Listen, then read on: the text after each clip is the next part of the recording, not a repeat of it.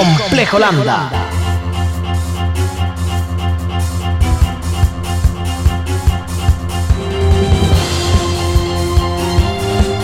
Hola a todos, muy buenas noches, bienvenidos una vez más al Complejo Lambda, vuestro programa de radio sobre videojuegos independiente.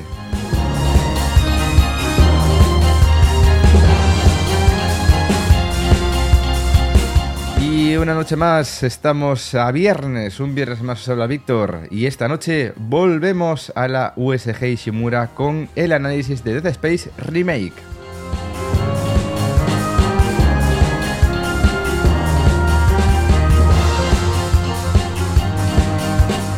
Y en la segunda parte del programa vuelve la sección nostálgica, vuelve el retroanálisis.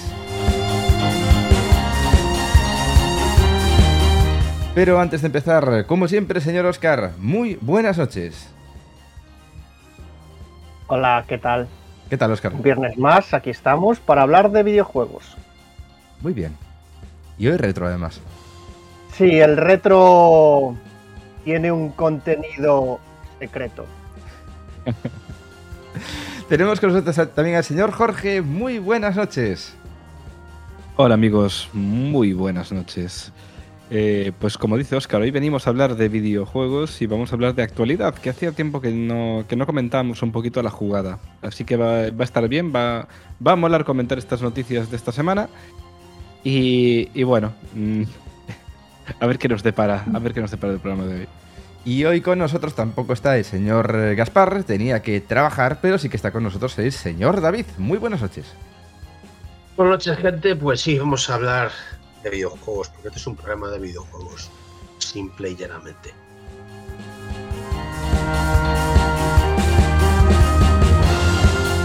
Bueno, pues ya sabéis, poneos vuestro traje protector y armaos con vuestra palanca, porque empieza el Complejo Landa.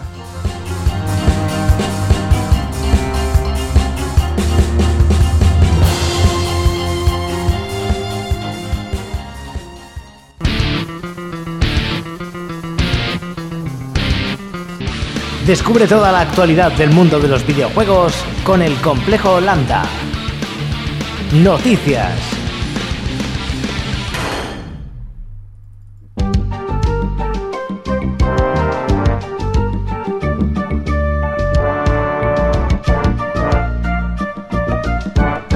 Y como siempre vamos a repasar la actualidad de la semana, no sin antes, señor Jorge, irnos a la encuesta. Pues sí, la encuesta de esta semana, porque la, en el anterior programa no hubo encuesta. O sea, hubo una encuesta que se resolvió y ahí quedó la cosa, ¿no? Así que, que era, bueno, el, especial eh, SOTI. Vale. Eh, bueno, así que vamos con la encuesta de hoy. Y os preguntamos, ¿qué os ha parecido la demo de Resident Evil 4? Ya sabéis, Resident Evil 4 eh, le podemos llamar remake, ¿no? Es oficial el nombre remake. O, sí, o no. Es Resident Evil 4. es Resident Evil 4 sin más, ¿no? Sí. Pero para Eh, nosotros bueno. es remake, Jorge. Es remake para nosotros, ¿vale? Efectivamente. Pero bueno, es más, más que nada para que la gente no, no se confunda, ¿no? Eh, tenemos cuatro respuestas. La primera es me ha encantado. La segunda, otra vez Resident Evil 4. La tercera, no me ha gustado o no lo he jugado. Y la cuarta, detrás de ti, imbécil. ¿Vale? Queremos saber qué opináis. Es importantísimo eh, conocer vuestra opinión sobre este juego. Del que seguramente hablemos largo y tendido aquí en el complejo Holanda. Así que, bueno. A ver qué os ha parecido. Y si queréis eh, precisamente votar a esta encuesta, podéis hacerlo en nuestro foro oficial, el foro oficial complejoyanda.foroes.org. Ahí podéis registraros y en el post del programa de hoy tenéis el hilo para poder votar. Por supuesto, repasaremos el resultado de la encuesta, como siempre, el, el próximo programa. Y ahora sí, nos tenemos que ir con actualidad. Nos vamos a las noticias. Noticias de hoy.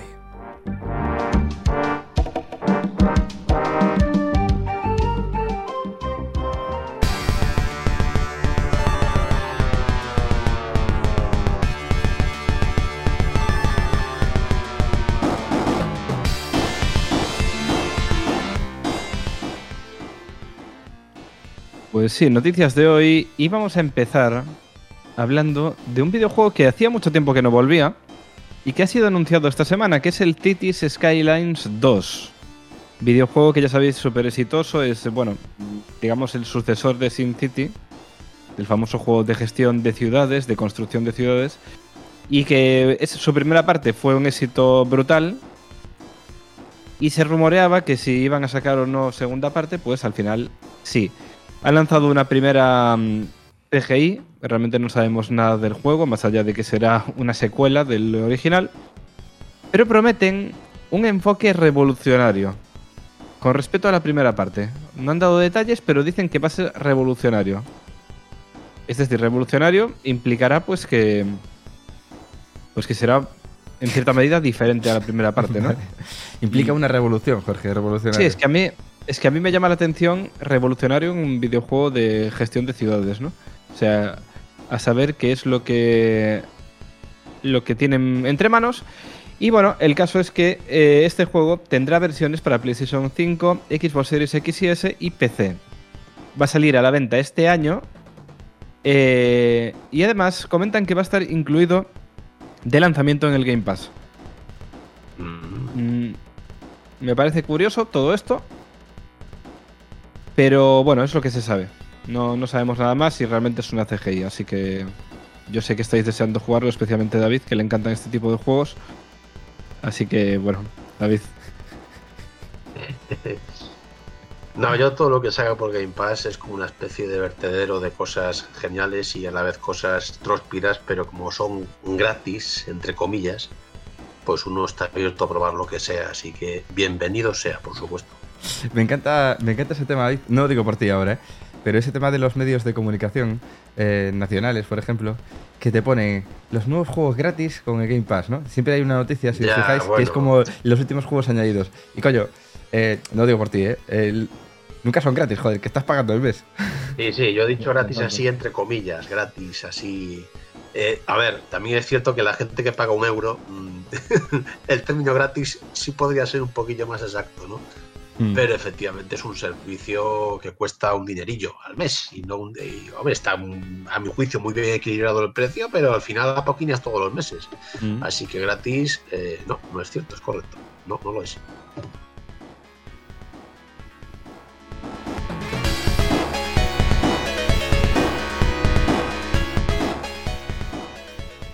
Y bueno, tenemos noticias sobre la Epic, Epic Games Store. Eh, eh, ya sabéis, la, tienda de Epic, ¿vale? Me salía el nombre. La tienda de Epic, amigos, la tienda que es como Steam, pero de Epic. Es como el Steam de Hacendado, el Steam, el Steam malo, aunque te regalan juegos, en la vida te compras un juego ahí. ¿no? Es, tiene- todo el mundo tiene un montón de juegos de la Epic Games Store, pero ni Dios eh, paga por ellos, nunca. Y además, eh, no solo no pagas por ellos, sino que además los tienes ahí y no los juegas, porque no están en Steam, ¿no? Esa es la Epic Games Store.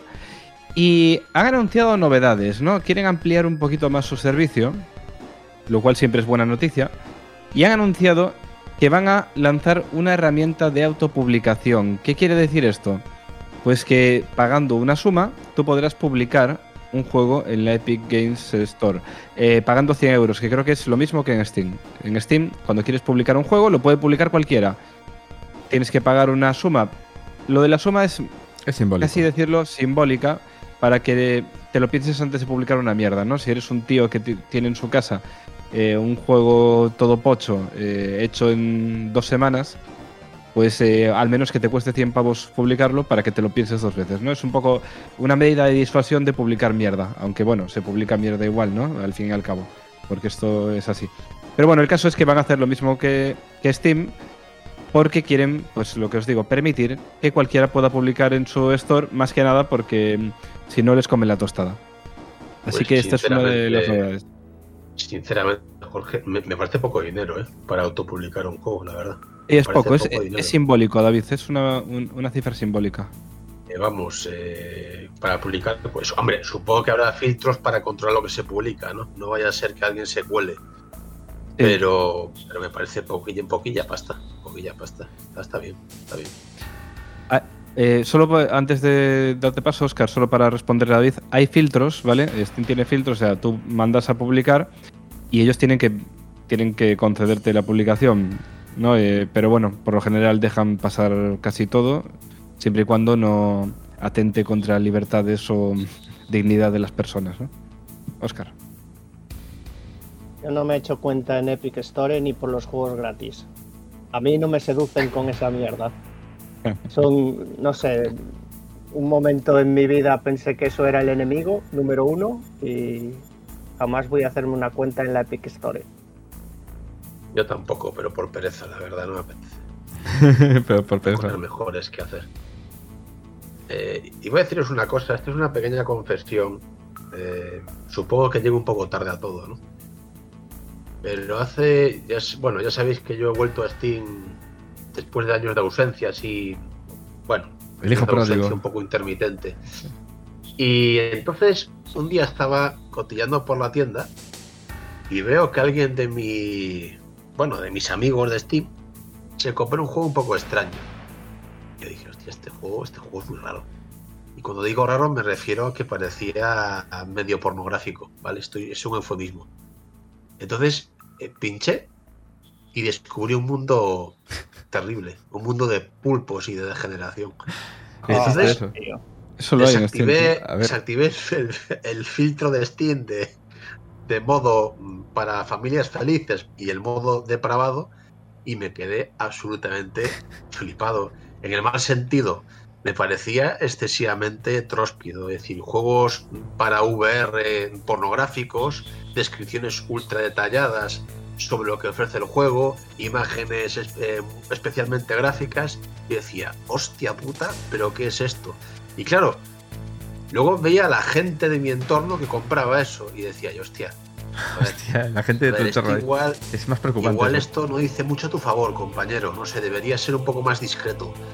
Eh, no sé, es una reflexión que hago. Entiendo que esto ya era archiconocido, el hecho de que Steam permita vender juegos pues, de contenido adulto.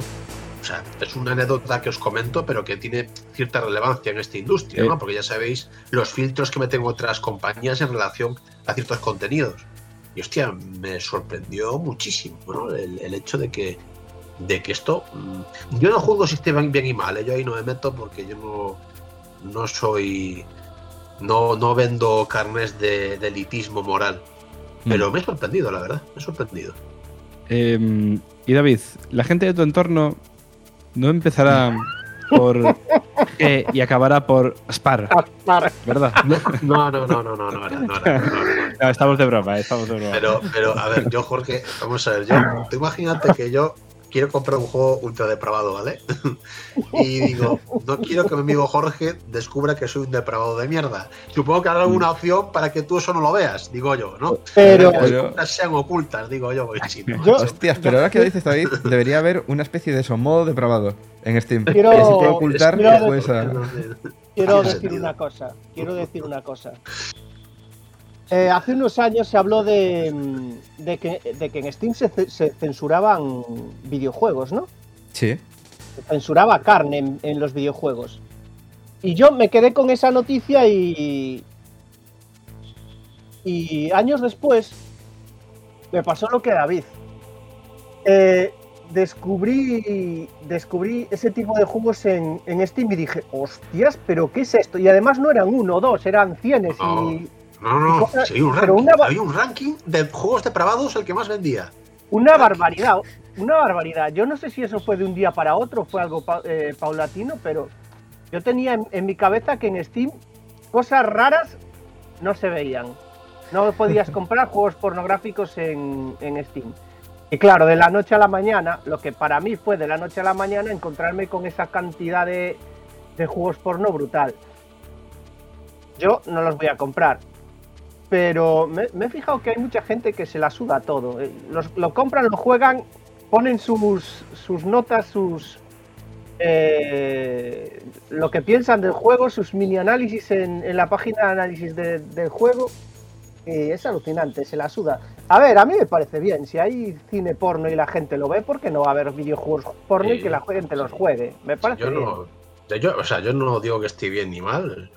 No es un producto para mí, desde luego, pero. Pero, pero joder, eh, me ha sorprendido. me- ¿Te, sorprendió? ¿Te sorprendió o te escandalizó? A ver, al principio me escandalizó porque, eh, no sé, Jorge, ¿cómo te explico? O sea, en la descripción del juego te decían, y puedes, hay hasta 300 imágenes de chicas desnudas y tal. O sea, es como una descripción literal de lo que ese juego ofrece a nivel sexual, ¿vale? Y decía, joder, ¿pero qué es esto? ¿Pero, pero qué es esto? Son sus Pero había de todo, juegos en VR, eh, poder tener citas con chicas, poder tener sexo con chicas, y yo decía, pero vamos a ver, ¿esto qué cojones es? Y entonces me, me impactó porque yo no me esperaba ese nivel de, de, de exactitud. Claro, eh, David se refiere a que en una tienda oficial no se esperaba ese nivel de depravación eh, supremo.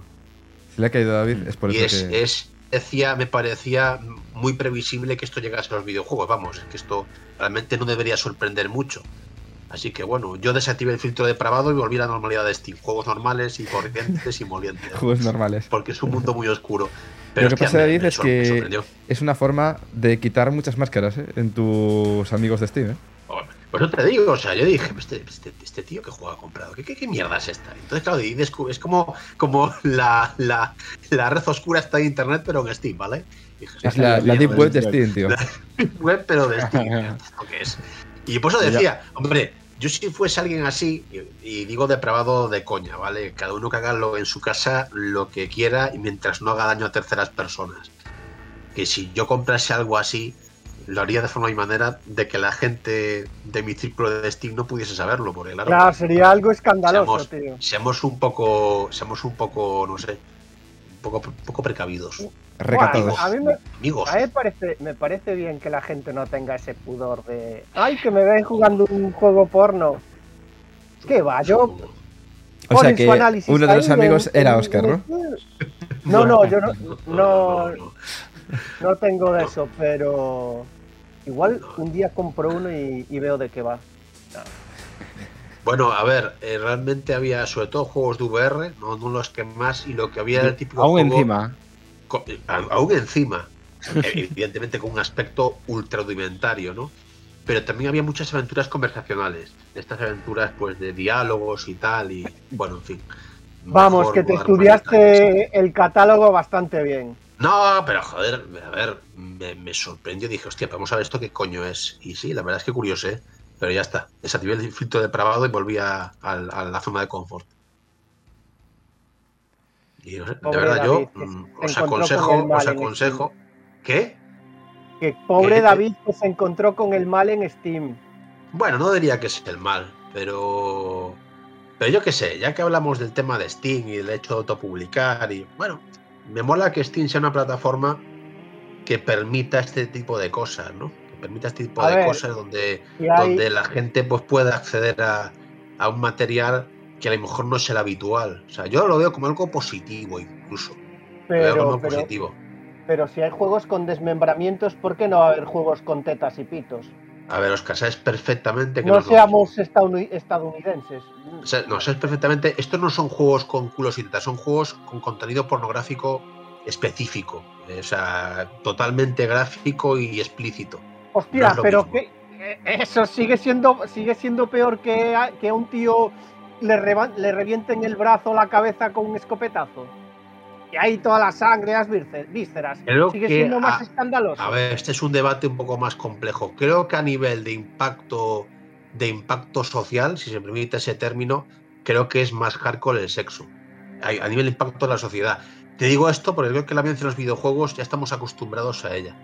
De un modo u Pero- otro estamos acostumbrados a ella. entonces, solo es una falta de costumbre, no es una, un diferente Quizás. grado de, de violencia, por así decirlo. El, el tema es que este tipo de contenido dudo mucho que algún día llegue a las grandes compañías. Y bueno, grandes compañías y medianas compañías. Es decir, es un mercado muy, muy, muy, muy nicho. Muy nicho. Sinceramente no creo que traspase esa, esa- ese filtro del modo depravado de Steam. Creo que se va a quedar ahí para los siglos de los Pero, postura, pero, pero yo creo que sí, pero por el qué dirán. Y una compañía gigante ganara dinero a mansalva con esto, como con Call of Duty, y, y, a nivel prensa y tal no se le diera importancia o no se escandalizara a la gente con ello, las compañías grandes irían a, a distribuir juegos pornográficos a saco, pero vamos, a saquísimo. Pero claro, De es hecho- un tema de tabú. hecho, Oscar, a ver, eh, evidentemente yo dudo mucho que un día Capcom lance un juego pornográfico. Dudo, dudo muchísimo porque hay muchas implicaciones. Pero Mm. a mí lo que me sorprende, compañeros, es que realmente esto. eh, ya sabéis que a la prensa le encanta, le encanta hacer eh, sangre y le encanta hurgar en la herida, ¿no? Sí. Me sorprende que la prensa no haya dicho, oh, Steam ahora vende juegos para adultos y tal. Seguramente ha habido noticias en su día, ¿eh? Sí, no digo sí, que no, seguramente David, tiremos de meroteca y tal. Pero se ha quedado ahí, ya está. Nadie ha dicho, oh Dios mío, Steam, pero ¿qué estáis haciendo? Game Newell, esto es una esto es una, esto es una humillación moral. Y aparte de lo que dice Oscar, en Estados Unidos son muy mojigatos todos, ¿no?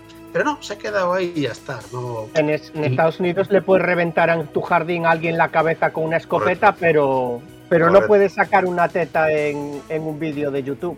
muy cierto. Y me gustaría saber cuánta pasta le reporta a Valve este tipo de juegos. De verdad, me gustaría saberlo. Un 30% de cada venta. O sea, quiero decir. Sí, no, pero me refiero datos generales. No me refiero lo que le aporta. Sí, cada de cuánto supone la industria del porno en videojuegos Eh, eh, en términos exactamente. de. Mm. Exactamente. Tendría mucha curiosidad por saber lo que Pues reporta Steam en has, este tipo has de, de juegos. saber, David, que existen tiendas, tiendas digitales especializadas en juegos pornográficos nada más, ¿eh? Buah, Y que son, y que son muy lucrativas, ¿eh?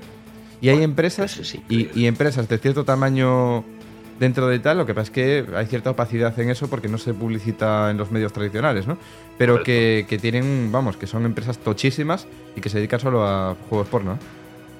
Es Sí, sí, eso. no, o sea, a mí, ya te digo, es un, es un mundo Vector que descubrí así de Fasc- casualidad. Fascinante, David. Y hostia, me cago en la puta. Sí, sí, me, me ha.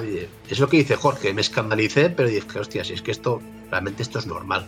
Vamos, es que esto tenía que pasar algún día y, y me parece normal. Pero bueno, lo comento a, a modo anecdótico porque, no sé, es compartir experiencias y veo que ha habido un cierto debate interesante al respecto. Desde luego que sí.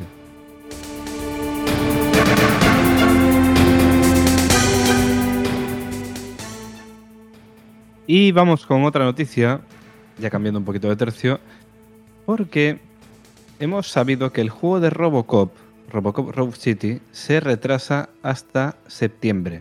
¿vale? Se retrasa hasta septiembre el juego. eh, juego del que no sabemos tampoco mucho, más allá de un par de trailers que hemos visto, que a, a mí personalmente no me tiene mala pinta, aunque se ve que no es super triple A, pero se ve un juego doble A potente, ¿no? Y por lo menos es lo que- la, la impresión que me da, ¿no?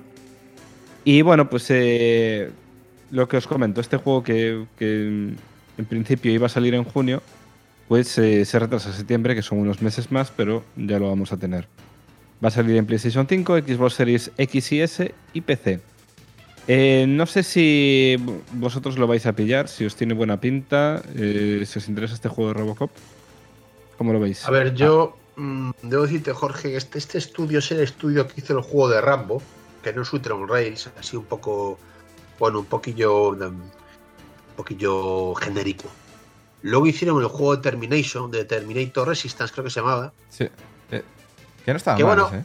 No estaba mal, a ver, se nota que era un juego de, de bajo perfil de producción, pero bueno, estaba bien. A mí me gustó porque, en cierto modo, era muy respetuoso con, con la saga de películas, ¿no?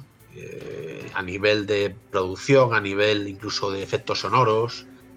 Eh, me gustó, me moló porque era pues muy fiel a las películas y casi un homenaje a las mismas. Con lo cual, yo espero que con este Robocop un poco lo mismo, ¿no? Es decir, quizás no sea un shooter eh, ultra tocho, no sea un shooter especialmente llamativo en ningún aspecto en general, pero sí un juego decente y sin más, ¿no? Vamos, que en mi caso me interesa por estar basado en esa licencia de Robocop, no por otra cosa.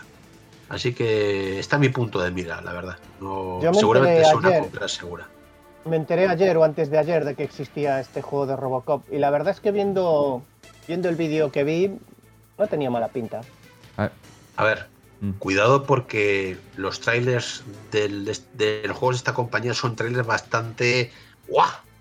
muy bien hechos, ¿eh? A nivel de Uh. marketing, a nivel de gancho. Luego el juego en sí a lo mejor no es tan no es tan sorprendente. Pero bueno, ese es el objetivo de un tráiler, ¿no? Llamar, llamar la atención de la gente. Un poco. Efectivamente. puede ser otro. Trailers un poco otro. mentirosos, ¿no? Sí, pero a ver, eh, yo simplemente advierto, porque son juegos normales, son juegos de perfil bajo, vamos a decir, ¿vale? Mm, exacto. No, no creo que la gente se lleve así una, una cosa de, "Guau, un juego de Robocop seguro que es la puta hostia. Mm, lo dudo. Pero si te mola el mundo Robocop, te molan las pelis y tal, te mola el personaje, es bastante probable que te satisfaga. Mm. A mí me, lo que vi me llamó la atención. Me- tengo curiosidad, me gustaría probarlo, la verdad, ese juego. Lo único que no vi muy allá son las animaciones, vi un poco cutronas. Sí, sí, no, en eso, Víctor, eh, el juego Terminator era terrible en ese sentido. Las animaciones, no me refiero a los robots, que son robots, ¿vale? Los, los humanos eran terribles, las expresiones faciales eran de hace dos generaciones. Sea, técnicamente no tenía absolutamente nada. Pero bueno, luego el juego en sí, pues estaba bien, era entretenido y, Ah. y era el mundo de Terminator, sin más. A ver, estaba justo poniéndome un gameplay ahora de que han compartido y tal, muy breve. Y la verdad es que el juego se ve bien, ¿eh? O sea, no es, no es de lo más puntero, eso que dices tú, eh, más de perfil bajo, en comparación a los AAA que conocemos, ¿no? Sí. Pero se ve bastante bien. Y si hacen un gameplay divertido, teniendo en cuenta que es Robocop, ¿vale? Que con Robocop puedes hacer lo que quieras, prácticamente. Pues puede estar bien el juego. Pero bueno, hay que llevar expectativas moderadas, por si acaso, me da la impresión. Correcto, correcto, eso es, de eso se trata. Sí, sí, sí.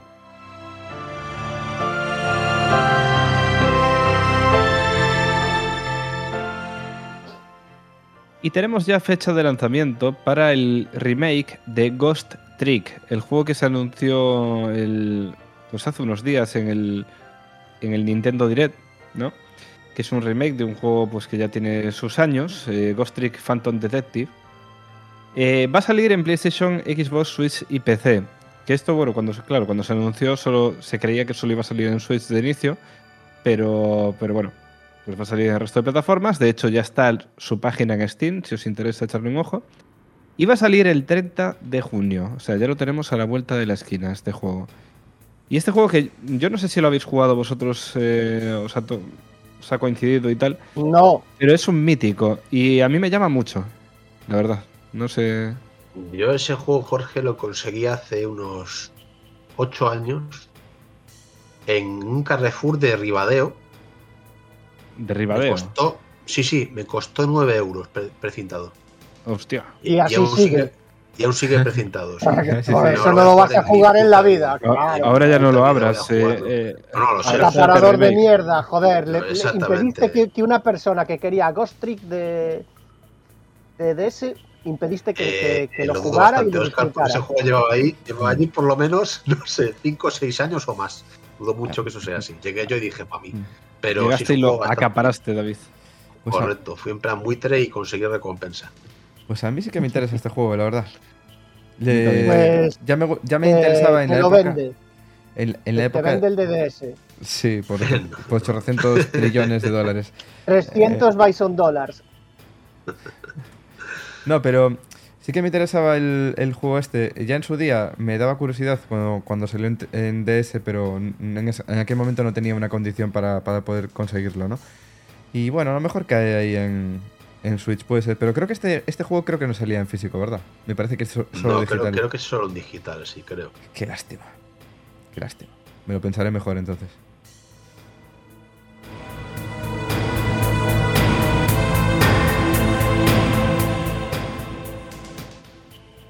Más noticias. Y hablamos de otro juego que ya tiene fecha de lanzamiento, que es el Front Mission 2 para Switch. Eh, bueno, mm, es la primera vez que una versión del juego sale de Japón, ¿vale? Y va, va a llegar a Occidente este, este juego. Y saldrá el 12 de junio en Nintendo Switch. Front Mission 2. Así que no sé si esperabais este juego. Yo Sí, lo vi, lo vi en el... y no va a en salir físico. No, ya, me so- parece que no, ¿eh? Como todos, ¿no, Oscar? Creo que el primero tampoco salió en Este, físico. El primero tampoco. Y además, a ver, son juegos remaqueados y tal. Tienen Sí. más labor de lo, Joder, sí. de lo que puede parecer. Pero joder, yo creo que son 40 euros en digital. Me toca un poco la moral. Si, si salieran en físico, 40. seguramente. Creo que sí, 35, 40, una cosa así. Hostia, 40 me parece mucha pasta, pero a ver, igual me equivoco, eh, pero Está- creo recordar esos precios. Ah, espera, no, porque un momento. a ver, Sí que salió, un momento, voy a aclarar un par de cosas. Sí que salió una edición eh, eh, de From Mission, una edición limitada en, en físico del 1, del 1, que eh, salió 45 pavos, el precio de venta recomendado, ¿vale? No las llegué a ver en ningún lado. Pues sí que existe eso, sí que existe. Si te Ah. interesa, avísame, Oscar. A mí este juego me llama bastante. Pero no es una edición típica de Limited Run Games o cosas así, ¿no? De una tienda en específico. No, y- esto lo lleva, lo lleva Microids. Esta, esta, es- esta es una edición física que la lleva Microids. Lo que no sé si es coding a box o es eh, viene cartucho. Creo que viene cartucho, ¿eh? Pero bueno, a ver, el, joder, este es un Tactics que pinta bastante bien. O sea, ya el juego original es un juego muy mítico y el remake que le hicieron pues está bastante chulo, la verdad. Hay que decirlo. Eh, estoy mirando y sale el 20 de abril. Eh, From 20 de Mission, el Eso primero es. en físico. El primero. Sí, a el 45 segundo. euros. Poco carillo, pero igual hay que hacer un esfuerzo por este juego. Me lo El apunto, segun- ¿eh? Yo también lo voy a apuntar porque este ah, me tiene muy buena pinta. Además, bueno, se comenta que la historia es bastante decente en estos juegos Mm. y tal, pero bueno, no, no lo sé, eh, seguro, pero algo había oído de que no está mal, que tiene sus fans y tal. Pero mm, recordad, estamos hablando del primero, esta segunda parte sale el 12 de junio y no hay anunciada ninguna versión en físico, ¿vale? A Así ver, que es que esta- en Mm. cuenta. Esta versión en físico viene después de que se lance. Pues este juego ya- creo que ya estuvo Sí, en, en digital claro, es un tiempo. Es que el primero en digital lleva ya meses eh, es. en la store de, de Switch. Yo la verdad es que el, el primero y el segundo los jugué en emulador, pero muy por encima. Eh, fue con el tercero en PlayStation cuando, cuando de verdad le di duro a, a esa entrega y me gustó muchísimo. Y como dices tú, Víctor, eh, son, son juegos con bastante contenido en, en historia, eh, texto y tal, y está muy guay. Y después jugablemente pues también eran bastante buenos. No sé cómo habrán salido estos, estos remakes. No digas más, pero comprado por 37 euros, Oscar. Me parece, me parece bien. Alright.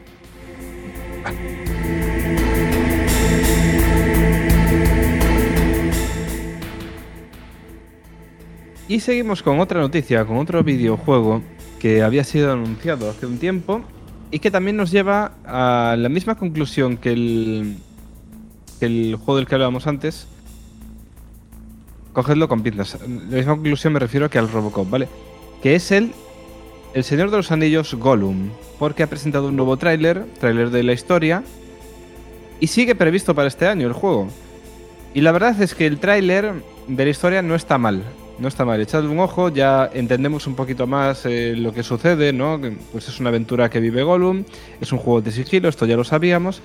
Y en ese tráiler pues podemos ver un poco eh, algunos eh, personajes de, famosos en la saga que salen en el juego y cuál es el tono, el tono del juego, ¿no? Parece una aventura seria y tal. Vemos a un Gollum un poquito más joven, ¿no? Un poco más joven que el que vemos en las pelis, pero ya totalmente poseído por, por el deseo del anillo. Y, y bueno, mm, también podemos eh, eh, apreciar el doblaje, que la verdad es que está bastante bien conseguido. El doblaje en inglés se parece mucho al de Andy Serkis, aunque no es, no es él, y se nota que no es él, pero bueno, se parece bastante. Hay un esfuerzo por intentar replicarlo. Y la verdad es que a mí no me tiene mala pinta el juego. Es extraño, pero bueno, mm, todavía no sabemos mucho más, ¿no? No hemos visto gameplay puro, sino que hemos visto estos vídeos que es- son muy seleccionados, ¿no? Y tal. Pero ya me tiene mejor pinta de lo que vimos hace un tiempo, ¿eh? No sé qué pensáis, si lo habéis visto. Yo la verdad es que ah, es- está resurgiendo un poquillo el, interés por el Señor de los Anillos.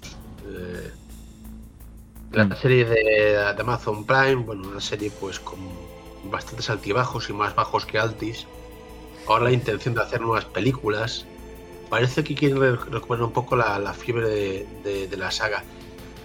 Yo, sinceramente, a mí un juego de Gollum, el problema que le veo y es un problema a lo mejor excesivamente subjetivo y a lo mejor no tiene tantas implicaciones a nivel jugable, ¿no? Pero que hacer un juego de Gollum es como desafiar un poquillo la lógica de la literatura de Tolkien, ¿no? Es como que de repente creas una especie de historia de Gollum para un videojuego y, quizás eso no tenga demasiado sentido, ¿no? Es como decir, joder, ¿y esto? A ver, ¿qué me vas a contar? ¿Aquí cómo me vas a contar? ¿Esto qué implicaciones tiene en relación a la historia oficial?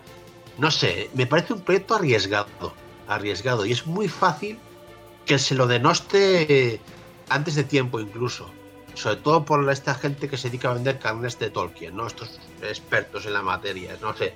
Mm. Es un juego, en resumidas cuentas, muy fácilmente odiable. Esa es, el- es la afirmación que hago. Fácilmente Después, odiable. Me, me interesa, me interesa, sí, claro que me interesa. Me interesa, pues sí, el, el- el universo, me interesa que sea un juego de sigilo, incluso me interesa que sea un juego desde el punto de vista de Gollum. Pero hostias, cuidado, estás pisando terreno pantanoso y lleno de, de mierda por el camino. Oj- Ojito, porque esto, insisto, hay, hay gente que no es muy intransigente con todo el tema del Señor de los Anillos. ¿eh? Así que igual se encuentra un enemigo voraz que nada tiene que ver con la calidad del juego. Eh, yo desde que lo vi me pareció algo súper pocho. Yo, sinceramente, no sé Sí. cómo, cómo saldrá al final, pero, pero joder, a priori me interesa poquísimo. Eh, lo que sí me interesaría, y a raíz de lo que acaba de decir David, de que parece que están interesados en, en volver a poner de moda El Señor de los Anillos. Hace un mes estuve jugando el de las dos torres Anda. Joder, me parece, me parece una cosa brutal. Me gusta mucho más que el segundo, que es el que tiene más fama, el de, el de Retorno al Rey. A mí el No, no, primero. Troll me- Rey es el tercero, te estás equivocando. No, el tercero es La Tercera Edad, que es un juego totalmente diferente. No, Eh, las dos torres- refiero, las dos torres salió antes que el tono del rey. Hay varios. La tercera edad Sí. es un juego de rol. Claro, están las dos torres Sí, y el Retorno al Rey, que son los Sí. eh, Hack and Slash. slash sí. y después está el tercero que hizo Electronic Arts, bueno, hizo más, ¿eh? De la tercera edad, de esa generación. Claro, yo te estoy hablando de las dos torres, que fue el primero que salió con, con la licencia de la película. Ah, bueno, sí, sí, sí, pero pensé que te referías a comparando con el, con el retorno del rey, vale, sí, sí. sí, sí Pero no, Sí, las dos torres, eh, digamos que no hubo juego específico de la primera película, salió el de las dos No torres, no. que tenía contenido de la primera película, y después el Retorno del Rey, que, que ya salió más eh, relacionado con, con la tercera película. Y el de las Eh, dos torres me parece brutal, y, y además, buah, es que es todo brutal. Eh, El primer es muy juego bueno. que se lanzó Oscar realmente no era un juego de Electronic Arts, era el, No, el- no, el no. Hobbit. Sí, era no tenía Hobbit, licencia, No no, tenía- tenía licencia. Bueno, tenía licencia del Hobbit. Fue el sí, primero, pero- entre comillas, de todo ese mundillo, sí, de toda esa a- época. Aparte de Electronic Arts, otra empresa, no recuerdo cuál, lanzó un juego del Señor de los Anillos al mismo tiempo que el de las dos torres, sin, ninguna, sin ningún tipo de licencia, más basado en los libros y se comió a nivel de ventas un ostión descomunal. Un juego que salió para Xbox y PlayStation 2, Creo que era se llamaba El Señor de los Anillos. Y, y, sinceramente no lo he jugado en mi vida, no sé cómo es a nivel de gameplay. Y, y la verdad es que creo que en principio iban con la intención de hacer la trilogía de los libros, pero eh, el juego no funcionó, funcionaron los de Electronic Arts. Y creo- la verdad es creo que, que te refieres juegos a- muy buenos. Te refieres, yo creo que era el Hobbit el que te refieres. No, no, el eh, Hobbit lo tengo, el Hobbit lo tengo. Te estoy hablando de otro juego del Señor de los Anillos. Ah, no lo recordaba, yo sé. Curioso. No lo recordaba. Posible, sí. Mm. No lo recordaba.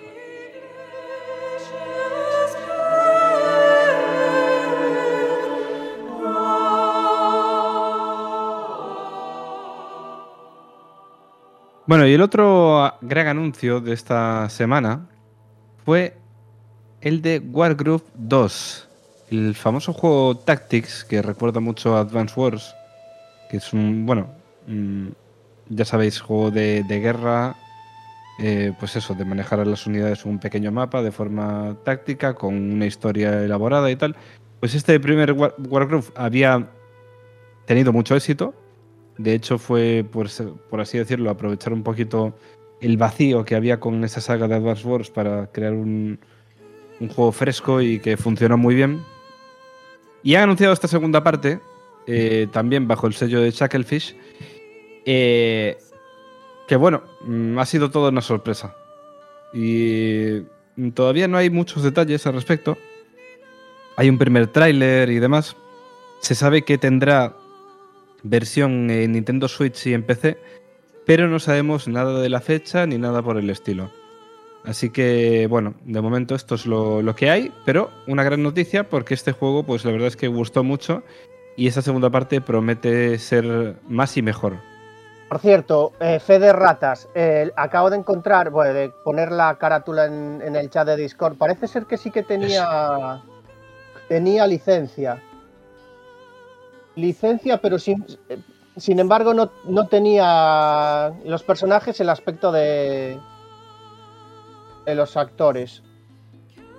Pero bueno, os puse la, la, imagen en el chat, seguro que si veis la, la, carátula os acordáis perfectamente. Ya está. Mm.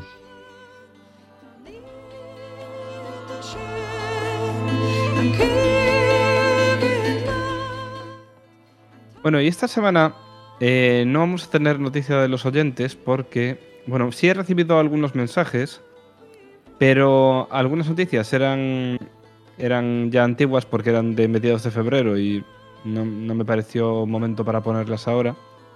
Luego tenemos varios mensajes de Tony Fernández que, que ya nos había mandado algún mensaje al iniciar eh, este nuevo año, pero eran mensajes que no tenían que ver con noticias. Entonces lo vamos a dejar, vamos a ver si se los puedo pasar a David para la sección Sol Cino Sol más adelante.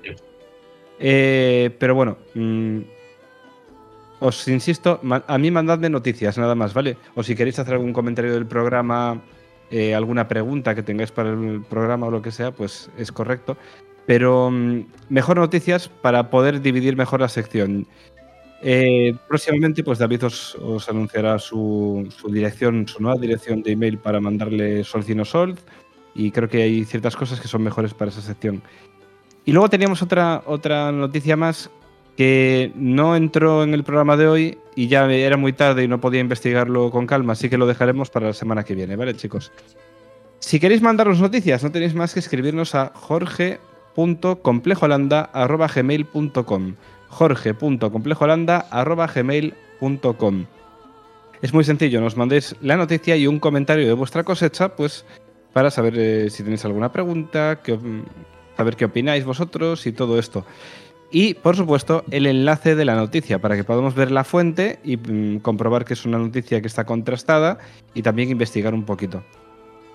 Y bueno, a los que habéis mandado estos mensajes, pues eh, muchísimas gracias igualmente por mandar. Y os invito a que le escribáis a David eh, si son mensajes relacionados con otras cosas para que los meta en el Sol Cino Solt. Y ahora sí, nos vamos con la noticia de la semana. Bethesda anuncia por fin la fecha de lanzamiento de Starfield.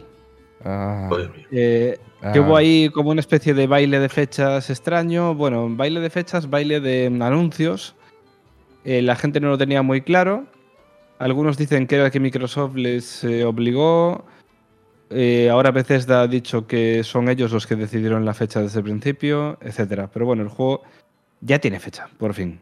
Ya podemos marcarlo en el calendario y será el 6 de septiembre. 6 de septiembre, es decir, este año. Y saldrá para Xbox Series X y S y PC. Así que, bueno, mmm, no tenemos muchas noticias de este juego, pero la compañía nos ha confirmado que va a haber un evento especial el 11 de junio. 11 de junio, ¿vale? Van a sacar pues, un vídeo extenso enseñando el juego. Le van a llamar Starfield Direct al vídeo. Es muy original el nombre. Y, y bueno, pues eh, nos enseñarán el juego en detalle y un poquito para poner los, los tintes largos de cara a septiembre, que es lo que se suele hacer en los E3, aunque este año pues el E3 se ha descafeinado. Así que bueno, esto es lo que sabemos. Bueno, pues Starfield al fin tiene fecha. Sí que es verdad que habían dicho que iba a salir en primavera el juego. Finalmente, pues parece ser que, que no, que llegará hacia la, la, última mitad del año. Eh, bueno, tiene sentido en el contexto de ir preparando las navidades y todo eso. Ya sabéis que son fechas importantes y demás. Pero bueno, mmm, la buena noticia es que ya sabemos cuándo va a salir. A menos que se retrase más o lo que sea. Y no sé vosotros, pero bueno, a mí Tampoco es que me coja súper emocionado la noticia porque ya sabéis lo que opino de los juegos de Bethesda. No sé si lo esperáis mucho vosotros a, o no. A mí sí, Yo... sí, me interesa. Yo sinceramente estoy como tú, Víctor. A mí será un día más en el trabajo. O sea, llegará a Game Pass, lo probaré y diré, bueno, pues a lo mejor me sorprende para bien, eh, cuidado, pero mis expectativas son bastante moderadas. Yo no, lo, es, ju- no es un lo juego que me emocione, euro en Game Pass. seguro. Pero no es un juego de los triple A tochos de esta generación. Creo que es de los que menos me interesa, a priori al menos. Mm. Yo creo que probablemente acabará mm, cuando salga el juego cambiando esa tendencia de, "Bah, no me interesa. Alguien lo probará, dirá que es la hostia y el boca a boca hará el resto. Hombre, yo creo que Yo, a, yo este creo juego, que tiene, bu- a este juego tiene buena pinta. no le hace falta boca a boca, ¿eh? me parece. No, a ver, No, eh, a mí el miedo, el miedo que me da en cierta medida es que intenten abarcar demasiado y, y al final el juego no, no sea bueno en todo lo que quieren hacer. Pero todo lo que, lo que dicen sobre él para mí promete bastante. Yo tengo ganas de jugarlo. No sé, yo creo creo que quizás estoy siendo un poco injusto porque yo tengo una experiencia bastante mala respecto a Fallout 4. Porque era un poco el contexto similar, me estaba muy hipeado, me gasté un pastizal en la edición esa coleccionista y luego el juego me, me- resultó tremendamente decepcionante y cansino y aburrido. Entonces, no sé, quizás voy un poco como con el prejuicio de ese momento, ¿no? Y no debería, no Sí. debería. Pero vamos, en general, eh, noto por mi parte un cierto agotamiento respecto a este tipo de juegos. Nuestros juegos de mundo abierto, ultra ambiciosos, con 8 millones de cosas que hacer, con un montón de posibilidades. Es como que al final quiero que mi vida como jugador se centre en cosas específicas y bien hechas. No hace falta que me presentes un mundo ultra detallado, ¿no? Quizás es la edad o u otros factores, pero es como que me da pereza. La palabra es pereza. Es la, la madurez, David. No, no sé si es la madurez, pero, pero en fin, eh, quizás ya no me sorprende tanto como antaño, ¿no? El hecho de que un juego pues pretenda ofrecer un universo inabarcable. No, a mí eso quizás sea un punto negativo y no positivo. Yo quiero abarcarlo y, y a ser posible eh, cuanto antes para poder pasar a otro videojuego. Esa es mi vida a día de hoy. Jorge. A mí, mm, el juego, aunque me parece interesante, como ya hemos visto varios conceptos similares de un juego similar a esto, ¿no? Como por ejemplo No Man's Sky o mm, también el Elite Dangerous o también el Star Citizen, y cada uno tiene sus cosas buenas y sus cosas malas, eh, no sé muy bien qué esperar del Starfield. Así que yo es un juego que sí, me parece interesante, pero lo dejo un poco en la nevera hasta ver un poco, un poco más, la verdad. Pues muy bien.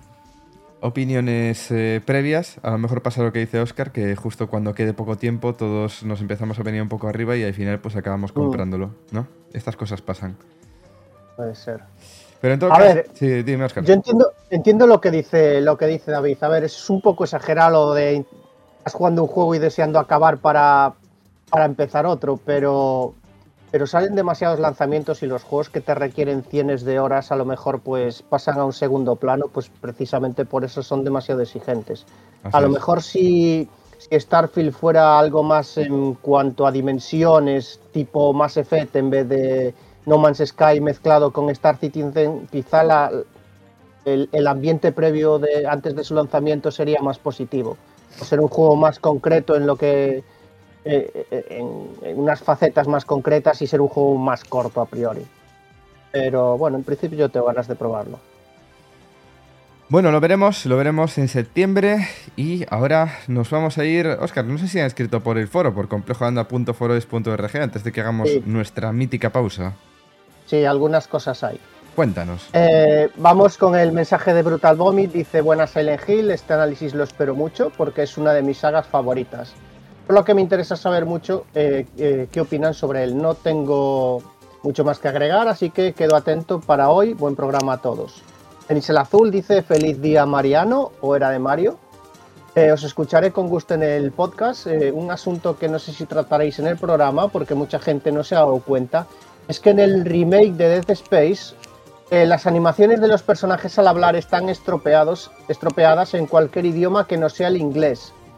Eh, Víctor Ilducci hizo un hilo al respecto eh, del tema. No sé si después lo va a comentar David, eh, veremos. Y también último mensaje de, de momento, Master Chief dice buenas complejo, espero que este sea eh, mejor que el Calisto Protocol, porque sí ya tenía pocas ganas de pillarlo, ahora que os he escuchado menos. Hmm. Y este tiene pinta, pero dudo que me, que me deis razones para pillar PlayStation 5 y juego. Quería compartir una duda, barra tema, eh, a comentar con vosotros. Sé que Oscar compra los juegos de 3 en 3, uno precintado, no para jugar y otro por si se raya, pero me extraña que solo tenga una consola de cada tipo. Me gustaría saber vuestro arsenal consolero. Creo que os gano, no por juegos, eh, pero, pero sí por máquinas, y dice, yo tengo tres PS Vitas, tres PSP, los tres modelos, una Game Boy Advance eh, de Pokémon, una GameCube, tres Wii, 5 Play 2, 2 PS3, 2 PS4, una Xbox One, 2 Wii U, una PS One, una Super Nintendo, 3 Xbox 360, 2 2DS, 2 3DS, 5 Nintendo DS y uno, un Odin. Y muchas más chinas y arcades minis.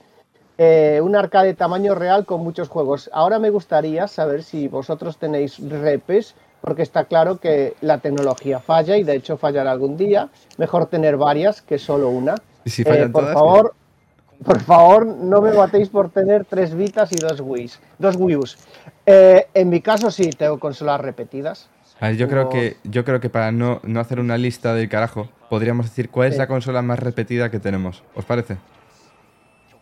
Venga. Lo digo porque es que somos unos cuantos y si no, nos va a llevar rato. Vale, venga, Sí. em- empiezo yo, ¿os parece? Venga, dale. Venga, mi consola más repetida es Sega Mega Drive. Tengo tres. Una para jugar, otra para guardar y otra por si acaso. Oscar. Eh, yo eh, tengo tres Wii's. Tengo. Oscar, la más, número- la más repetida. Es que, es que la más repetida es, es el 3 y tengo varias con que son. que tengo tres de ellas. Eh, Game Boy Advance tengo tres, cada uno de los modelos. No sé si eso cuenta o, o so- cuenta como cosas diferentes. No, no, son. Es la misma consola repetida, en verdad. Tres PlayStation 2. Y creo que de tres ya está, esas tres. Vale, Wii, pues- Game Boy Advance y PlayStation 2. Como había empate, eh, están bien comentadas esas tres. Eh, David, Yo tengo, yo gano a este señor. Bueno, no en consolas chinas, pero en consolas, vamos a decir, bueno, oficiales sí que sí que gano. Te has sentido ofendido, David. sin- no, no, que va en absoluto. Eh, lo he dicho en modo coñero, ¿eh? Eh, eh, más repetidas, si menciono todas las repetidas que tengo, son la Xbox 360, que tengo cuatro. Tenía cinco, una se la cedí a Oscar. Y GameCube, también tengo cuatro GameCubes. Y me quedo ahí, porque Bueno, hay un momento, tengo y entre las repetidas varias más. entre las Inkios hay una especie, David. Que lo puedes comentar Sí, efectivamente, efectivamente. La, la Panasonic Cube, que es una GameCube que se lanzó en Japón y que tenía un reproductor eh, DVD. Es una consola preciosa y, y la verdad es que es una maravilla, correcto. Jorge, tu consola más repetida. Mi consola más repetida. es- yo no, no- no repito muchas consolas, pero la más repetida es la Game Boy. Sin duda. Tengo dos Game Boy Pockets, una Game Boy Fat y aún quiero conseguir una Game Boy. Tengo una Game Boy Color trucada con la pantalla retroiluminada y aún quiero conseguir una Game Boy Color eh, que esté en. Ostras, no, que tengo, que tengo tres Game Boy Pockets, sí, es verdad, tres. La mía, la, la que me regaló el amigo Javier Ortiz, eh, que se, cuando la mía estaba estropeada, que luego la arreglé, y luego me compré otra. Y luego compré eso, la Game Boy Color está trucada, Pero- o sea, cuatro. La Game Boy Fat me la regaló Víctor posteriormente, cinco Game Boys. Tengo la Game Boy esta de eh, Ana- Analog Pocket, eh, pero bueno, no es una Game Boy, pero es plataforma Game Boy. Podría ser 6. FPGA. Y, y me quiero comprar una Game Boy Color que esté flama, que esté perfecta. Pero, Sí. Jorge, yo tengo una pregunta para Me vuelvo muy loco con eso. A ver, Game Boy siendo de una época en la que tú eras un ceguero de mierda de estos de, de que muerte a Nintendo, ¿por qué tienes tantas Game Boys? Eh, bueno, yo me compré mi Game Boy con mi dinero con 10 años, ¿eh? Así Pero que- siendo, de, siendo de Sega y Así que- a A ver. Oscar, igual. Así que yo soy de Game Boy desde chiquitito. Literalmente. ¿eh? Eso es verdad, eh, Oscar. Ahí te ha ganado un poco, ¿eh? me parece. ¿Qué pasa? Que yo prefería Sega. Yo prefería Sega en las consolas de sobremesa, pero en las portátiles prefería Game Boy. Eh, No había color. Y eso, no había color, Y- literalmente. Eh, y Yo eso que tengo, jugué a la, a la eh, Oscar, ¿tú ¿eh? sabías que yo tengo un altar dedicado a Sega? Me lo creo, porque eres otro ceguero de mierda. Fíjate. Sega ya no hace, Sega ya no hace consolas. es- Te tuviste que comprar cosas de Nintendo para jugar a juegos de Sega. Pero. Pero fíjate, Eh, mira qué Oscar, bonito. tío, te veo un poco, te Estás veo un poco cocido, ¿eh? celoso Estás de cocido. la gente de Sega. Eh, no, no, no, es por meterme o sea, con que ellos. tú no, porque- tú no tenías consolas de Sega y ahora odias a la gente que las tuvo o algo así. No, yo sí que tuve. Mi primera va. sobremesa fue una Master System 2. Pero. No, es que tú no, tú no estabas en la época en, las que- en la que ellos rajaban a muerte de Nintendo. Tú no estabas y no, no Pero, tienes ese Oscar, recuerdo. Pero Oscar, y tú Nintendo, ¿de rajabas. y, tú- me hablas? y ¿De Oscar. Momento, momento. Vamos aquí a desvelar. Y antes. Vamos antes. aquí, momento, vamos aquí a desvelar todas esas cosas, ¿eh? Aquí hay que sí. ponerse serio. Oscar era un hater, pero un hater de la hostia de PlayStation. En la época de PlayStation 2. Pero un hater de la hostia. O sea, le metía una No, era- caña de la hostia. A ver, yo era un hater de cara a la galería. No, en realidad también. Lo que pasa es que yo me compraba sus consolas y, y los juegos que me interesaban. Y rajaba de lo que tenía que rajar. de Play ese 2, momento. tío, además, ¿eh? Que Sí, es pero como lo puto porque- mejor que hay. Porque Play 2 era la consola mainstream, era la consola que todo el mundo le hacía caso. Y había que defender a las otras, ¿no? Es decir, era como el matón de, de clase, la Play 2. Y al matón de clase hay que dar caña, hay que darle caña para que no se venga arriba todos los putos días. ¿Y quién es el matón de clase ahora, Oscar? No será Switch, Matón a lo mejor. Yo creo que ahora no hay matón, hay un po- un- varios matones y después hay, hay otro que aspira a ser matón, pero no le alcanza el presupuesto. Bueno, el presupuesto tiene de sobra. Que es justo de que odias Pero- tú, ¿eh, Oscar? No, No me, no me cuadra tu discurso, ¿eh, Oscar? Sinceramente. Porque yo ya soy muy mayor para, para odiar cosas. ¿Qué pasa? Que a veces troleo un poco, pero yo en el fondo no soy un odiador de nada. Bueno, discrepo. Discrepo Qué un va, poco. Eh. Yo lo que pasa Y- que y- y- troleo y- bastante. Y por cierto, eh, con las coñas de la pasada generación, bueno, pasada, presente, entre comillas, tengo tres Xbox One, tengo tres Play 4. Bueno, una Play 4 me ha fallecido la pobre, le, le ha petado la fuente de alimentación, espero Qué poder disgusto, arreglarla. ¿eh? Qué disgusto. Mm. Sí, bueno, la verdad me jode porque comprar una Play 4 a día de hoy de segunda mano es ultra caro. Una consola que está ultra cara. Sí. Sí, sí, ultra cara. Como Play 4, por el todo este de falta de stock, eh, y como a día de hoy la consola, pues ya Sony cada vez le está dando más menos chance, están ultra caras las consolas, pero ultra caras. Una Play 4 en un estado decente, mm, 200 pavos mm, por ahí. Y, y tengo tres Switch también, o sea, con las coñas me refiero. Parece que no, pero joder, mm, siempre me sacan cosas que me generan muchos alicientes. Así que bueno, sí, sí, yo también tengo maquinitas repetidas. Bueno, vamos a irnos a, a con un poco de música, pero antes de hacerlo, os vamos a decir cuál es el eh, prefijo para los nicks de Discord que repasaremos a la vuelta. El prefijo en esta ocasión va a ser space, espacio en inglés, ¿vale? Así que sed originales, cambiaos en nick ya, porque nos vamos con un poco de música y volvemos con Solve y no Solve.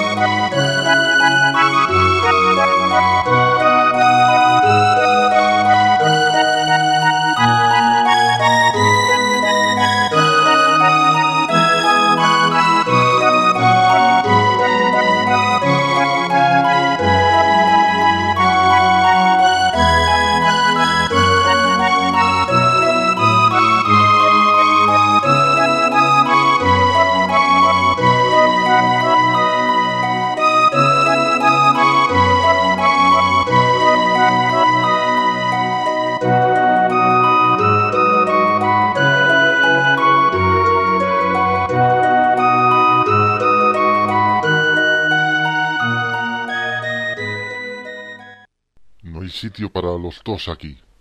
¿Ah, sí? ¿Y quién lo dice? Yo soy el sol. ¿Ah, sí? Pues que sepas que yo soy el... Cállate. Tú eres el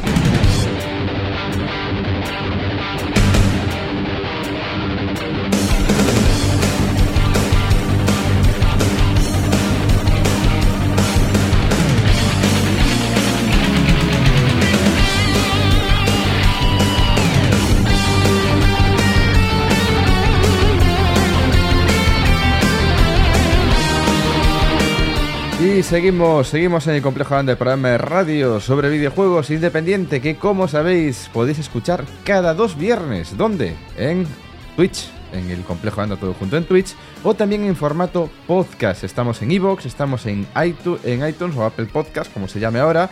También estamos en eh, donde tenéis todos nuestros programas archivados y por supuesto, estamos también en Spotify, donde tenéis nuestros programas también si os queréis escuchar pues eh, en streaming o como queráis. Por otra parte, podéis seguirnos en redes sociales. Estamos en eh, Twitter, arroba Complejo Holanda, también en Complejo Holanda en Facebook. Estamos también en Xbox eh, y en Steam, donde somos mentores. Y por otra parte, os invitamos a que entréis en nuestra comunidad de Discord. Eh, tenéis un enlace si queréis entrar en el tweet fijado en nuestra cuenta de Twitter. Y ahora mismo, precisamente vamos a Discord, porque tenemos a la gente, a las siguientes personas con el nick, con el prefijo Space. Tenemos a Space Iniciativa TPK. Tenemos también a Space Mierda Oscar ha vuelto Magic. Gracias por sacarlo. David, tengo un sol, ¿vale? Después necesito un espacio para hablar de este tema, ¿de acuerdo, David? Eh, Y por otra parte tenemos a Space eh, eh, TNT, Space DC TNT. También tenemos a Space The Page de Harenauer. y ya está, ¿vale?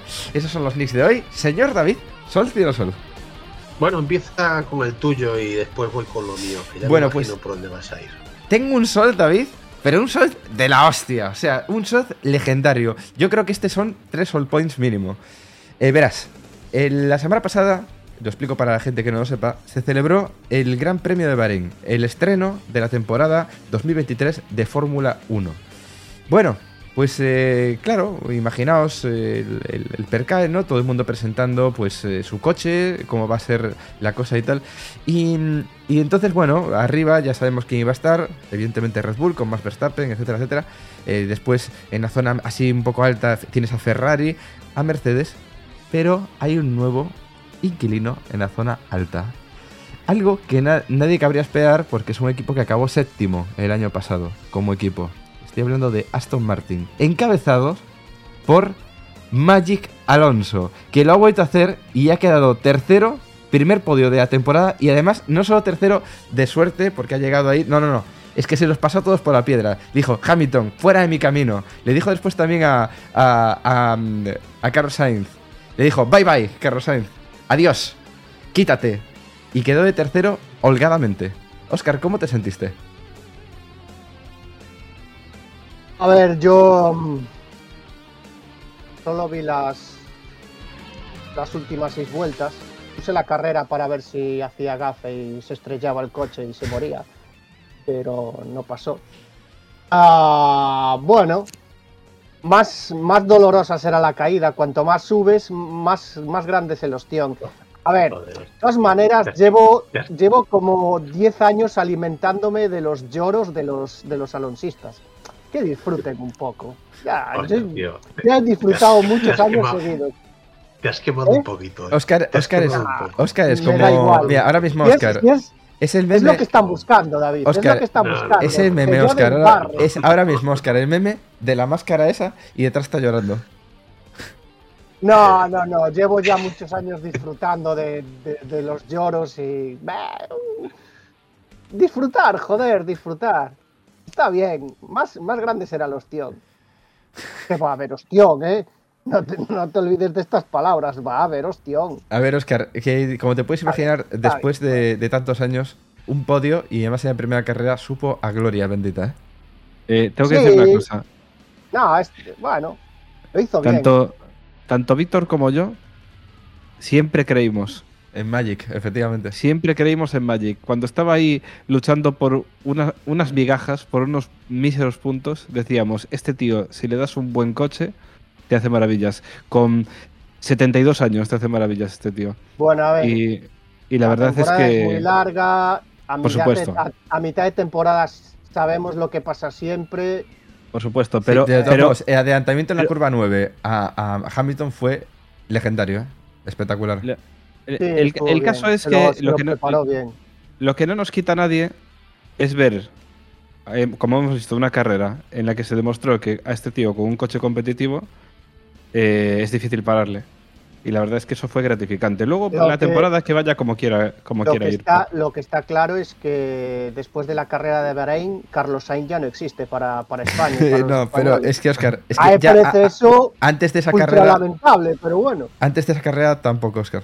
vale. Porque yo A me ver. acuerdo, vamos a ver, las retransmisiones de Dazón suelen ser eh, el año pasado, cuando eh, Alonso estaba en Alpine. Era, bueno, y, y parece que Alonso llega a los puntos, ¿eh? Noveno, noveno, eh, increíble, y la carrera de, de Magic Alonso y tal. Ay, bueno, y Carlos Sainz va segundo. Era como una cosa así. Sí, no.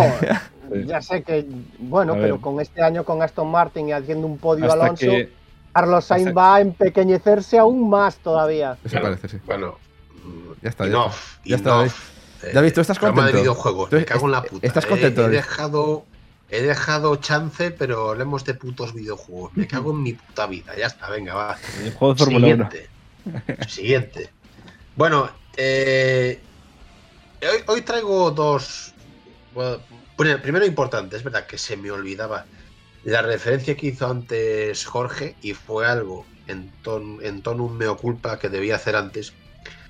Ya he habilitado la cuenta para que me enviéis, eh, los oyentes del programa, vuestras aportaciones a la sección Salt y no Salt, ¿vale? He hecho un mail súper original que es bonoman ¿vale? ¿Cómo es, David? ¿Puedes repetirlo? Bonoman complejolanda.gmail.com No Muy tiene bien. pérdida. Bonoman Quería dejar claro para discernir un poquillo lo que quiere Jorge y lo que yo busco. Jorge busca principalmente noticias de, la industria, noticias evidentemente recientes, ya sabéis que las noticias tienen una fecha de caducidad tope, y las, lo que la gente, eh, bueno, mm, quiera enviar respecto a la actualidad del videojuego. La sección Sol no Sol es una sección más enfocada a vivencias e impresiones en torno a esta industria, ¿vale? Impresiones de cosas actuales, de cosas pasadas, de cosas futuras, en fin, eh, cualquier eh, cualquier vivencia que os genere esa necesidad de compartirlo con el programa, ¿vale? Es una sección un poquillo más subjetiva. La de Jorge es más enfocada a la actualidad propia del videojuego. Exacto.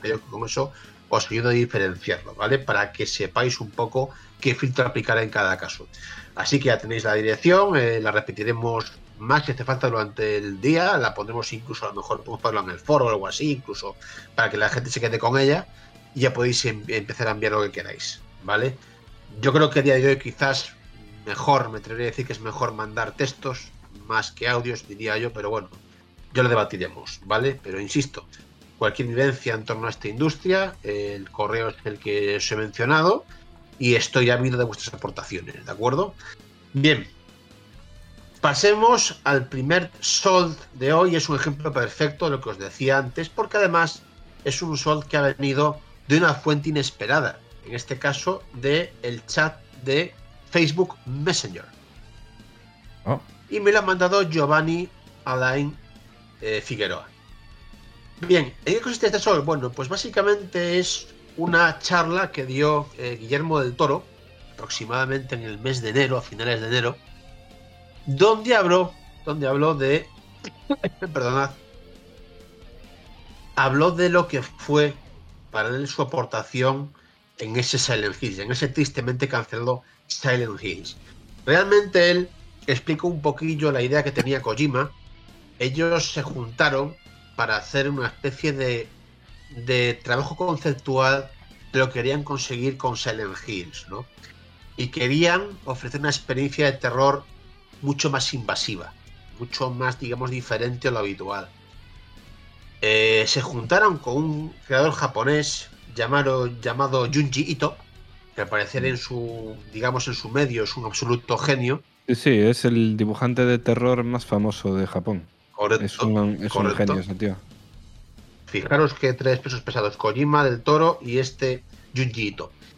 Y vieron un poquillo qué querían conseguir, o sea, qué querían ofrecer a nivel jugable para que el jugador se viese superado por el terror. Y de ahí surgió un poquillo el germen de lo que fue PT. PT fue una demo que se creó en un tiempo récord, eh, que monta Guillermo del Toro, que se hizo en apenas dos semanas. Es una demo conceptual, realmente no tenía que ofrecer, digamos, eh, no tenía por qué ser mm, reflejar lo que iba a ser el producto final de Silent Hills, sino que era una especie de muestra que querían conseguir. Y la verdad es que PT fue un éxito quizás inesperado para Konami e incluso para Kojima, ¿no? Fue un, fenómeno de la hostia, fue una demo adorada, a día de hoy es una demo, pues, digamos que está en el altar de, experiencias videojuegiles, muy deseada porque ya no se puede conseguir prácticamente de ningún modo.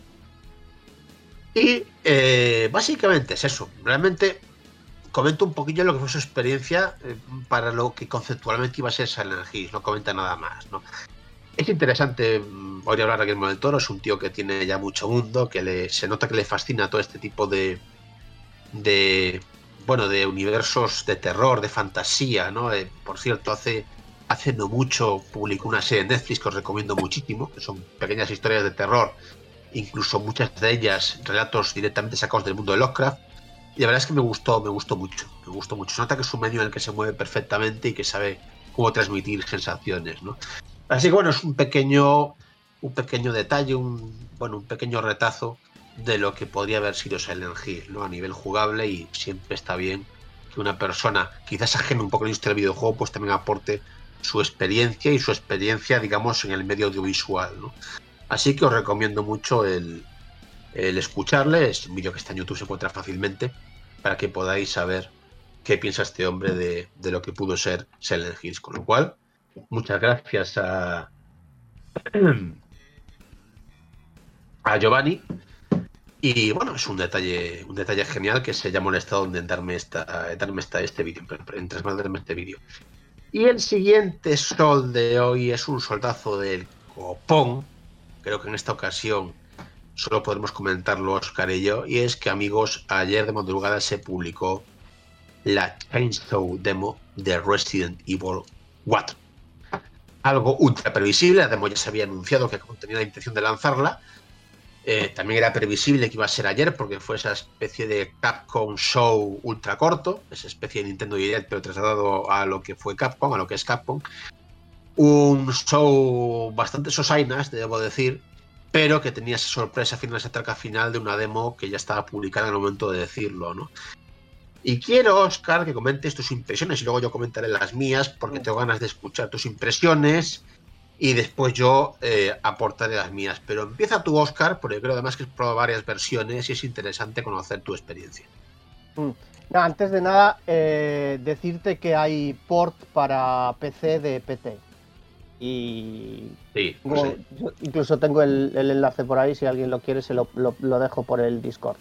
Eh, Sobre mm, Resident Evil 4, probé la versión, bueno, probé la demo en PS4 y la demo en, PC en Steam. Y bueno, primero, obviamente en PS4 es una versión que tiene muchísimo mérito, pero, pero evidentemente es la peor. Eh, a nivel de resolución corre a 900p, se le, se le nota en los exteriores bastante borrosilla, pero el, el resultado es bastante, bastante satisfactorio. Eh, la versión de PC, la verdad es que yo mm, espero que el, juego esté mejor optimizado en, en la versión final, que espero que sí, porque se me crasheó dos veces, pero, pero funciona sin, los crasheos bastante bien, evidentemente.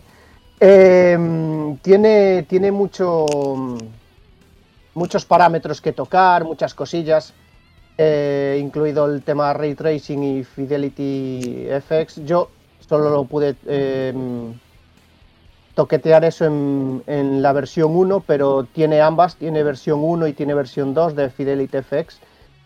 Y el juego funciona bastante bien, no es de los más tochos a nivel de, ray tracing, pero se le, se le nota, eh, si no está desactivado, así que si estás eh, eh, activado. Y, la verdad funciona bastante bien, va bastante estable.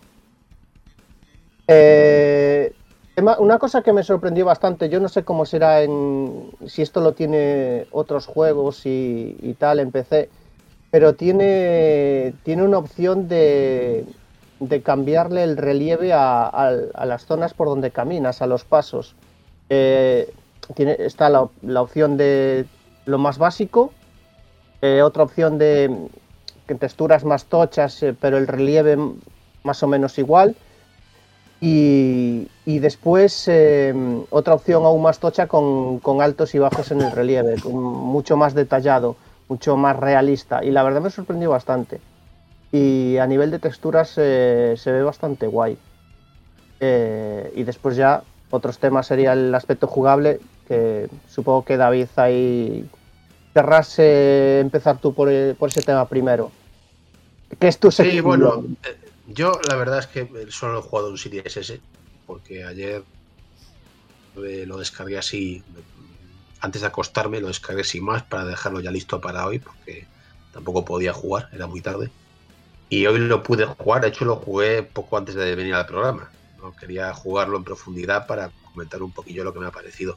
Yo en Series S no, no he profundizado mucho en el tema gráfico. Vi dos opciones que son rendimiento y calidad. Creo que tiene más parámetros, pero no me he parado mucho a, a investigar. Sé que, por ejemplo, en Play 5, y doy por hecho que en Series X hay un parámetro para, para por ejemplo, eh, modular la calidad del pelo de, bueno, del pelo de Leon y del, del pelo de, Eh, digamos, de otros, de otras criaturas, ¿no? El- me refiero al Y- efecto del pelo, no el pelo específicamente de Leon. por lo que he leído no es demasiado recomendable. No, no, no es recomendable. No es recomendable. El aspecto no queda, no queda especialmente bien. Bueno, al margen de temas técnicos, que yo, Jorge, o sea, perdón, Oscar lo ha ya plasmado ya muy bien. Yo en Series S, pues, se ve, se ve decentemente, es un juego que se ve bonito. Eh, No va a ser mi plataforma para jugarlo, va a ser Series Mm. X, pero bueno, en Series S se ve bien. No Eh, por cierto, David. Sí, esa, esa pestaña de activarle efectos chachis al pelo de Leon consume Sí. una VRAM que, que es bastante Bueno, eh, tocha. es Eh, poco- poco recomendable para el rendimiento del juego. me, me recuerda al, al pelo de Lara Croft en el Sí. Tomb Raider, el remake Tomb Raider. Y El a bueno, los papelillos 3DS, que volaban en, en el Batman Arkham. ¿Te acuerdas? 3FX. Que también Correcto. tenía la opción de Physics. Correcto. Physics y 3FX, ¿os acordáis? Sí, me acuerdo, me acuerdo. Uf, madre mía. Bueno, el tema, a mí, lo que me interesa es el tema jugable. Gráficamente, pues es un. Está hecho con el motor Resident Evil 7, un motor que es eh, muy moldeable, es un motor muy agradecido. Ya lo conocemos de sobra. En ese sentido, a lo mejor la capacidad de sorprender no es que sea especialmente llamativa. Pero a mí me preocupa mucho el tema jugable, me explico. Resident Evil 4 es un rara avis dentro de la saga. Eh, tiene una jugabilidad muy particular, muy particular. O sea, no, no, no me hablo únicamente de que es un juego de acción y todas esas mierdas que se suelen decir, que además son ciertas, pero no tiene nada que ver con la calidad del juego en sí. Pero a mí había ciertos detalles que me preocupaban, ¿no? Por fortuna, por fortuna, eh, Capcom ha sido lista y es tremendamente fiel respecto al juego original. Y esto que al principio me asusté un poquillo, porque el primer enemigo que aparece es un enemigo que tiene un aspecto un tanto particular, ¿no? Es un enemigo que aparece con el cuello roto y que va a ti obcecado y tal. Y cuando lo matas dije, hostia, este enemigo uf, me da muy mala pinta. Dije yo, esto, esto, esto no pinta bien, amigos. Aquí, aquí me parece a mí que la han cagado. Porque un enemigo que tú le disparabas y no tenía, las balas no tenían efecto en su cuerpo. Es como que no, el típico disparo que das a un enemigo y el enemigo sigue avanzando, como si no tuviese ningún efecto. Y luego dos segundos después muere automáticamente, ¿no? Y claro, luego cuando llegas avanzas más y te encuentras enemigos, los típicos enemigos habituales, los aldeanos de Resident Evil 4, ya vi una sensación placentera de paz interior de decir, uff, menos mal. Porque aquí es exactamente igual. Vale, tiro en la cabeza, el enemigo se toca la cabeza y dice, ¡ah! Y luego te sale el típico, el indicador de acércate y dale un patadón. Vale, esas cosillas que hacen de Resident Evil 4 un juego tan sumamente genial y tan bien diseñado. Vale, todo ese tema de dispara aquí, el enemigo está vulnerable, pega un patadón y de paso tiras a todos los enemigos que están detrás, ¿no? Y eso es exactamente igual. Exactamente igual. Según don- donde dispares, el enemigo queda vulnerable y esa mecánica es ultra adictiva y además es muy estratégica, ¿no? También me pasó incluso el hecho de disparar un arma que te lanzan, dispara a Leon y la consigue bloquear, ¿no? En ese sentido, el juego sigue siendo prácticamente idéntico, lo cual para mí es un alivio. Ya, lo, lo más básico está conseguido. Después, bueno, el cuchillo tiene desgaste, es como el cuchillo de Resident Evil 2, ¿vale? Antes lo comentaba con Oscar eh, off the record. Es- no sé hasta qué, bueno, es evidente que el cuchillo además es un arma para bloquear ataques, va a tener funciones más específicas respecto al original y evidentemente pues está acotado en relación a su energía, no su nivel de desgaste. Luego el enemigo de la sierra, eh, sí, un detalle que no me gustó, es que el enemigo de la, sierra es ultra, ultra tocho, en el sentido de que en el original, por ejemplo, con la escopeta tú le pegabas un tiro y el hijo puta se caía al suelo, ¿vale? Salía despedido. Lo que pasa es que tenía mucha energía. Aquí no, aquí le pegas un escopetazo y el tío sigue avanzando, ¿vale? Sigue avanzando de manera implacable. Solo cuando le pegas una gran cantidad de tiros se cae. ¿Qué pasa? Es un enemigo más torpe, no tan, no tan mortal como el original. Es- el, tío va haciendo batazos con la, con la sierra y es más fácil esquivarlo. Que pasa que, digamos que su, su resistencia es mucho más notable, ¿no? Pero bueno, al margen de eso y por lo que he visto hasta el momento, con esas pequeñas mecánicas del cuchillo, de bloquear ataques, de que el cuchillo además tiene quizás más peso, al mismo tiempo también es más vulnerable, que el, el gameplay sea exactamente el mismo, que esa salsita que da los quick events puntuales respecto a los enemigos sigue estando presente, para mí eso ya es un aliciente muy importante.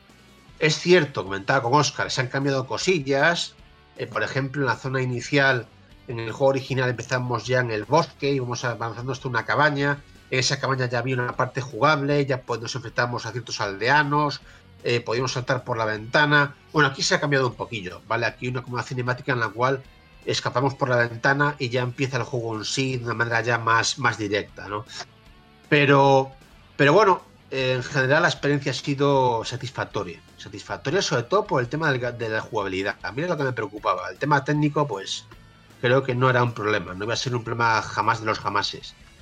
Pero han conseguido que la esencia de Resident Evil 4, al menos por lo que he jugado en la demo, esté presente, esté inalterable. Y eso para mí es un, un gran logro. Ya veremos qué pasa con Lo hemos perdido. A ver si viene. el que modifiquen. Bueno, De- decías, David, ya veremos. Yo quedo No. con. ¿Nos comentabas, David? Sí. ¿Ya veremos? No, ya veremos, ya veremos el juego final. Ya veremos el juego Mm. final. Yo con la demo estoy contento, pero ya veremos en relación, porque Resident Evil 4 es un juego eh, muy largo, como hay muchos enemigos, eh, con mecánicas propias, muchas situaciones muy particulares. Entonces ya veremos cómo hace Capcom para, para trasladar todo eso a, a este remake. ¿no? Pero al menos de momento la impresión para mí ha sido positiva en lo referido únicamente al aspecto jugable. Así que yo estoy contento, estoy contento y deseando echarle el diente el día 24. Bueno, Bueno, para mí, para mí a nivel jugable, lo más importante son las dos novedades que tiene. Lo que ya comentaba David del parry con el cuchillo, me parece bastante interesante. Sí. Pero lo más legendario es que puedes jugar agachado en plan Sam Fisher o sí. Solid Snake. Y evidentemente tienes un cuchillo y si pillas un enemigo por la espalda le vas a hacer un... Un instant kill. un fin- sí, un finisher. Y la Es verdad es que eso es ultra legendario y para, para ahorrar munición puede, puede ser una cosa muy, muy interesante. Lo que pasa, Oscar, es que eso está muy bien, pero si Resident Evil este remake va a ser como el juego original o eh, como en su mayoría va como el juego original, Mm. el sigilo no es que vaya a ser el- la mayor parte de la situación no, va a ser pero- el sigilo, pero bueno. Pero en algunas, en algunas zonas, a ver, por ejemplo, la aldea inicial de la misma demo, ahí Sí. se puede hacer, se pueden hacer cositas agachado y con el cuchillo, y en algunas Sí. otras de partes del juego, presumiblemente también. Puede ser interesante esa, esa mecánica sigilosa. A mí me gustó. A ver, cuando estás empezando la demo te dice, oh, apretas tal botón y te agachas y tal. Y dice, ah, muy bien. Pero después el personaje sigue agachado en plan, hey, yo sigo agachado. Y dije yo, uy, esto, esto se pone interesante. Sí, sí, Y, sí, sí. y la verdad es que, es que mola bastante. A ver, a ver si es como tú dices, que es algo que se puede hacer de manera puntual y de manera efectiva o, o no. Pero, pero bueno, es una novedad interesante. Ya veremos. Pero bueno, estamos intrigados y eso es positivo. Y por cierto, el maletín vuelve, ¿eh? el maravilloso maletín donde haces el Tetris para colocar los objetos. Que no falte, por supuesto. Y también, Eh, por cierto, Oscar ha metido pólvora para mezclar, que Sí, no justo lo que iba a decir yo, algo que empezó creo que con Resident Evil 3 Remake. Con el 3. Bueno, No, me bueno, refiero de los Resident 3. nuevos, pero evidentemente ya se podía Eh, hacer en el 3 no, no. En el 2 creo que también se podía mezclar pólvora. pero no, 2 al- no a ese nivel, no a ese nivel. Bueno, no recuerdo exactamente el nivel, pero en el 2 Remake también se podía mezclar pólvora. Ah, en el, sí, sí, por eso te digo. Pero, pero el- sí. dijiste el 3. Sí, dije el 3, sí, dije el 3, Sí. me equivoqué. Pero, pero sí, lo de poder eh, fabricar las, la munición y otras cosas. Correcto, correcto. Así que bueno, hemos comentado en profundidad la demo mm, y nos, nos mantenemos a la espera de lo que pase el día 24, que juego que será analizado en este programa, por supuestísimo. Y la sección se termina por hoy. Recordad, bonomancomplejolanda.com, enviando vuestras sensaciones en torno a esta industria. Positivas, negativas, regulares, subjetivas, objetivas, exactamente igual. Lo que sea, pero vuestras impresiones, vivencias y sensaciones.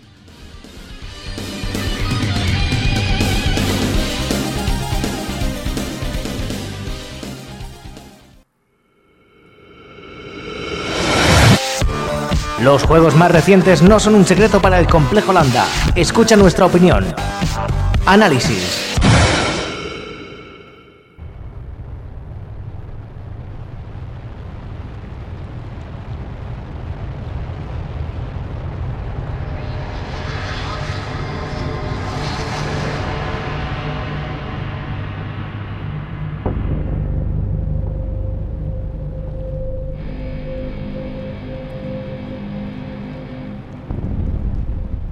Toca volver al terror, terror espacial, señor David. Pues sí, Dead Space Remake.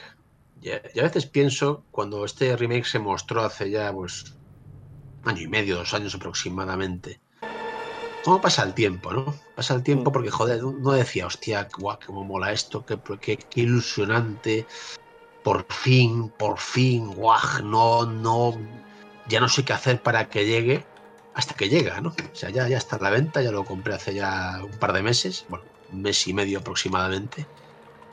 Y, y ha sido una experiencia, debo decir que ha superado mis expectativas.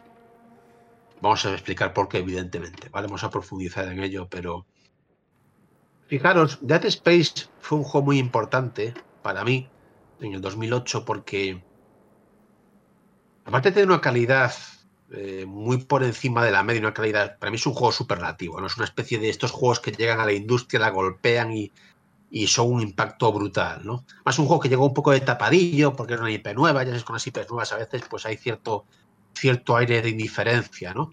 Lo cual es un poco injusto. Pero el juego llegó y lo petó, y lo petó de manera absolutamente merecida. Y fue importante porque llegó una época en la cual el horror estaba de capa caída. Había perdido un poquillo su identidad. El Silent Team pues había desaparecido. La saga Silent Hill seguía adelante, pero con juegos un poquillo más alejados de la esencia de Silent Team. Resident Evil, paradójicamente, por Resident Evil 4 fue una especie de, de juego genial, pero que en cierto modo traicionaba la esencia de Resident Evil, lo cual creo que no, debate, es cierto. A pesar de que el juego sea también superlativo y maravilloso dentro de sus virtudes. Entonces, eh, era como que el género mm, no era capaz de reciclarse, no era capaz de mostrar algo que devolviese las sensaciones de antaño, ¿no? Pero llegó Dead Space, demostró que era posible hacer un juego de terror efectivo, con elementos de acción y exploración muy bien ideados, y todo eclosionó en un título de muchísima calidad, ¿no? Y es como que el género del terror volvió a estar en, en, boca de todo el mundo, ¿no? Por esto creo que es importante, porque hizo que el género se revitalizase, ¿no? Luego llegó, llegó Amnesia, luego ya llegó un poco los juegos de terror en primera persona, que ya conocemos todos, voy un poco a la fiebre por otras vías diferentes, pero Dead Space revivió ese género, en cierto modo, ¿no? Bien, el remake, realmente, yo tengo dos visiones de lo que es un remake. Está el remake,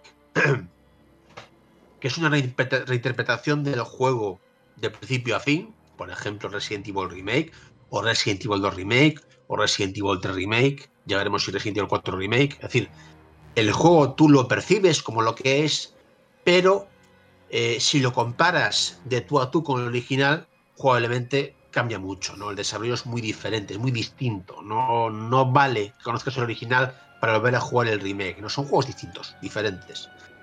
Luego están los remakes, digamos uno a uno respecto al original, pero que tienen un apartado técnico completamente remozado y unas mecánicas mejoradas, ¿no? Con lo cual es un remake también, genuinamente, pero más enfocado al aspecto puramente técnico, ¿no? Que también tiene implicaciones jugables. Este Dead Space es una mezcla de ambas cosas. Es decir, es un juego que se parece mucho al original y además yo lo tengo reciente porque lo jugué en Steam Deck. Me, precisamente me preparé respecto al remake para llegar a fresco a la experiencia como el remake. Pero al mismo tiempo aporta cosas novedosas, cosas nuevas, secciones nuevas, mecánicas nuevas, ¿no?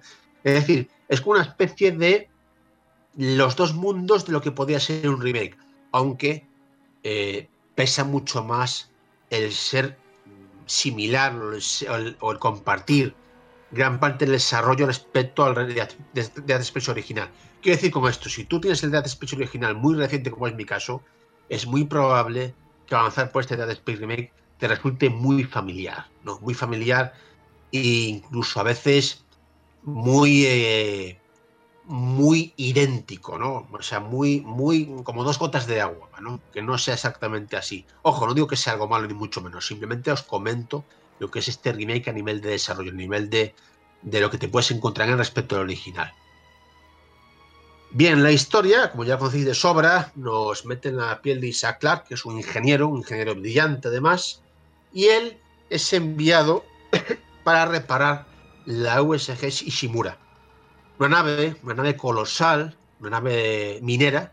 Ya sabéis que el contexto de Dead Space es un contexto muy ambicioso en el cual la Tierra ha agotado sus recursos y la humanidad solo sobrevive a base de explotar otros planetas. Y se explota a través de estas naves, naves muy tochas, muy caras, naves que además prácticamente son como naves ciudad donde la gente vive, hace su vida y trabaja día a día. Extraen recursos, esos recursos luego se trasladan o bien a la Tierra o bien a las colonias que tenga la humanidad mm, por el universo. ¿no? Y como es tan importante la Ishimura, pues se envían a Isaac junto a otro equipo técnico para saber qué demonios ha pasado, porque la nave ha perdido totalmente el contacto. ¿Vale? Es decir, ya no dan comunicaciones, está como vagando por el universo sin ningún sin ton ni son, y hay que saber qué ocurre allí. ¿Qué ha pasado con la Ishimura para que de repente eh, no dé señales de vida, siendo más una nave tan tocha y tan importante para, digamos, el futuro de la humanidad? Bien, y Clark llega junto a ese equipo y el desastre. ¿Vale? Encuentran ahí una serie de criaturas, ya conocemos de sobra, los necromorfos, y todo al final eh, deriva a una situación límite en la cual hay implicaciones que van más allá de lo, de lo puramente comprensible. ¿no? A nivel de historia, hay dos factores importantes. Uno, y no es anecdótico, Isaac Clark habla es Isaac Clarke de Dead Space 2. Es un tío así, con mucha iniciativa, es un tío así, pues con bastante mala baba, con bastante personalidad y que afronta la situación pues con la lógica, con el sentido común de cualquier persona, ¿no? Pero en esta ocasión él habla, él expresa sus sentimientos, sus sensaciones, él expresa lo que vive en todo momento, sus frustraciones, sus enfados, sus alegrías. Y es un Isaac Clarke muy similar a lo que vimos en Dead Space 2, ¿no? Donde el tío ya hablaba, donde ya veíamos cómo era a nivel de personalidad. Y, ya os digo, a mí me gusta porque creo que es un personaje que tiene carisma. Tiene carisma y ese carisma se plasma en su forma de interactuar con el resto de personajes. No, es que sean muchos, pero los diálogos son muy reveladores en relación a lo que ocurre en ese mundo de Dead Space. Segundo aspecto muy importante a nivel de guion, la uniología. La uniología, sin entrar en muchos detalles, es una religión que surge a raíz de haber encontrado una suerte de monolito en cierta época de ese mundo histórico de Dead Space, ¿no? Voy a entrar muy en detalles porque creo que la gente explore esa trama, ese lore de Dead Space, pero digamos que ese monolito tiene implicaciones importantes a nivel de lo que podría ser el origen de la humanidad, a nivel incluso de nuestra propia existencia como raza. Y esta religión, en el primer Dead Space, se pasaba un poquillo por encima de ella. No es como que, bueno, sí está ahí, pero eh, tampoco vamos a meternos en berenjenales, ¿no? Supongo que se pensaría ser guionista de Space original. ¿Qué pasa en esta nueva entrega? Que aquí tiene mucho peso, muchísimo peso, mucho peso, mucho peso. Es decir, tiene mucha más presencia, hay mucho más archivos, muchos más vídeos, archivos de audio en relación a lo que es la numerología, incluso la vinculación de Isaac con la numerología a nivel puramente familiar. Y esto hace que todo tenga mucha más importancia respecto al original y que quizás enlace mucho mejor con el devenir del resto de la saga. ¿no? Es decir, tú coges el remake y seguramente como juego tenga más sentido, más lógica respecto eh, en relación a Dead Space 2 que la que tuvo realmente el juego original, ¿no? lo cual creo que es un mérito a nivel de guion. También hay ciertos cambios, que no voy a entrar en detalles porque creo que no es el momento ni el lugar, en a ciertos, a, ciertos eventos del original que eran muy impactantes, ¿no? Y que este remake se les da una pequeña vuelta de, hoja, ¿no? Para dar quizás un poquito más de sentido común, un poquillo más de lógica. Pero bueno, son impresiones mías subjetivas. os digo, el guion esencialmente es el mismo, pero con esa diferencia importante que le hace un envoltorio más atractivo, que es que Isaac habla. Él habla y eso aporta a la historia más matices y más riqueza. Y también esa presencia de tecnología como ese foco de eh, desastres en relación al mundo de Dead Space. ¿no? Así que, bien, muy bien, realmente muy bien, porque han sabido cómo, dónde tocar sin cambiar mucho la esencia de la historia. Así que, por mi parte, chapó a nivel de trama. Es un aspecto importante, me he parado más en él que en otros análisis porque creo que merecía la pena incidir en este aspecto. ¿no? Bien, no sé si alguien tiene alguna pregunta respecto a lo que acabo de decir. Igual Oscar tiene alguna inquietud. Si no, pues sigo adelante. No, yo. Claro, yo tengo la, percepción del juego de los 15-20 minutos que he jugado. No sé, a ver, ¿eh? vi cambios, ciertos cambios a nivel de escenario, no a nivel de jugabilidad ni nada de eso, que me parece bastante igual. Em, supongo que más adelante, bueno, realmente en el último video gameplay que se, que se mostró oficial, ya vi que hay un, como te comenté hace semanas, David, antes de que saliera el juego incluso, había zonas nuevas que se podían explorar. Pusieron el tema este de, poder volar a tu antojo como, como en el 2, porque en el primero recordar que tú marcabas cuando tenías que pasar por zonas sin gravedad, tú marcabas el donde querías aterrizar y Isaac de manera automática pues pues iba hasta allí. No, ahora tienes libertad para moverte por esas zonas sin gravedad, lo cual es un añadido que me parece muy interesante, muy acertado. Y, supongo que avanzando en el juego pues te encontrarás más, más cosillas. Pero quizá lo que más me sorprendió es que, no sé, cierto aumento de dificultad respecto al juego original. Sí. Que, que quizás no me esperaba y... Sí como tú bien viste, me mandaron al suelo en una zona donde, donde se juntan. Quizá la primera zona donde se juntan bastantes enemigos. Mm. Y me sorprendió ese, aumento de, dificultad. Supongo que cuando lo juegue me encontraré esas pequeñas novedades a modo de, de, escenarios nuevos o, cosas así, pero supongo que a, nivel jugable es un calco de, del juego original. Sí, muy bien, Oscar. Oscar ya ha anticipado varias cosas interesantes que comentaremos aquí. A ver, eh, esencialmente el juego es muy parecido al original, como ya se avanzó al principio. No es un remake que sí añade novedades importantes, que da más rejugabilidad, pero en esencia es muy fiel al original.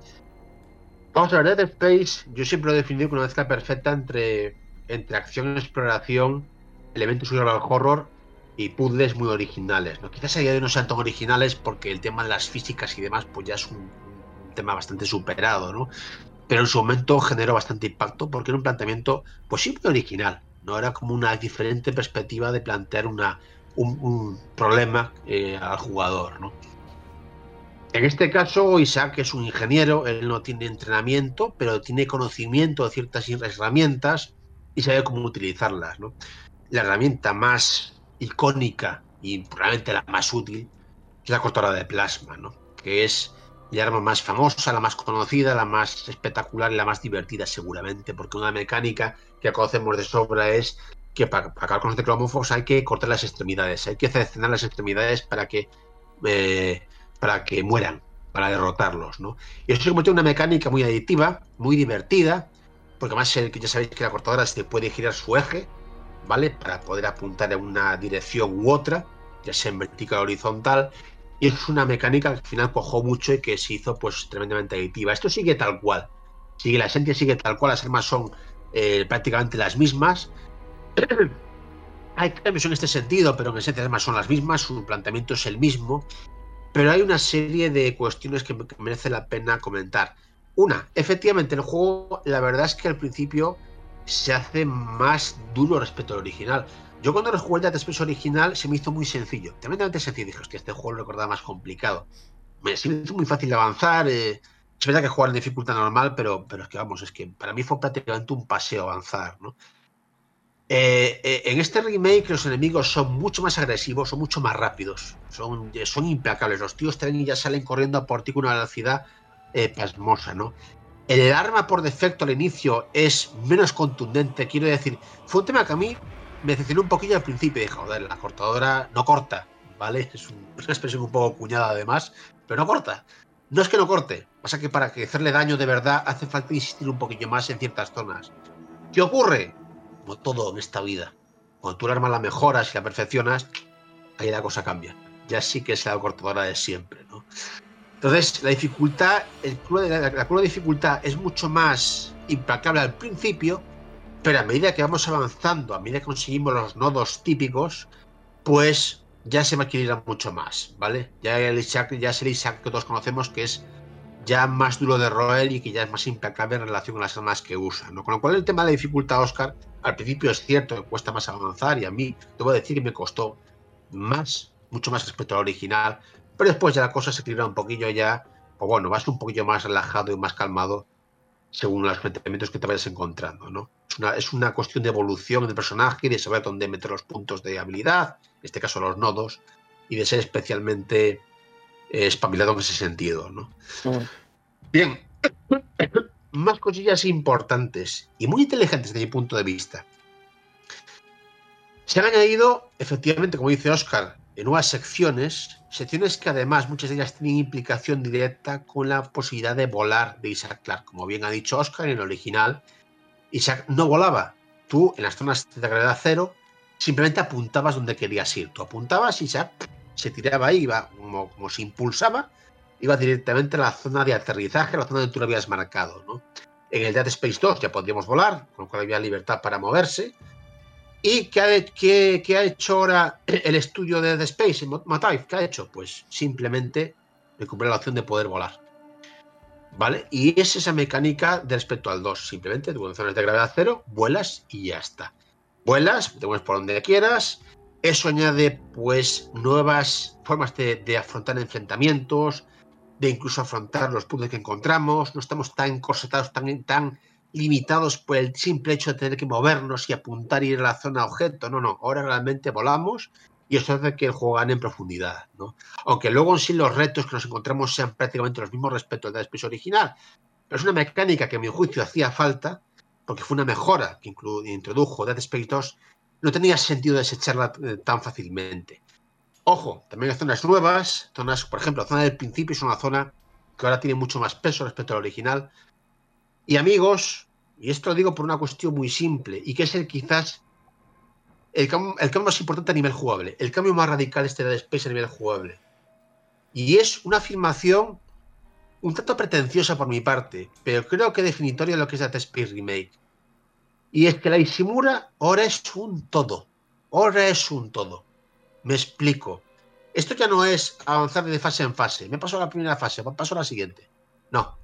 No, no, no, no. Ahora la Ishimura es un todo por lo cual nos movemos con total libertad.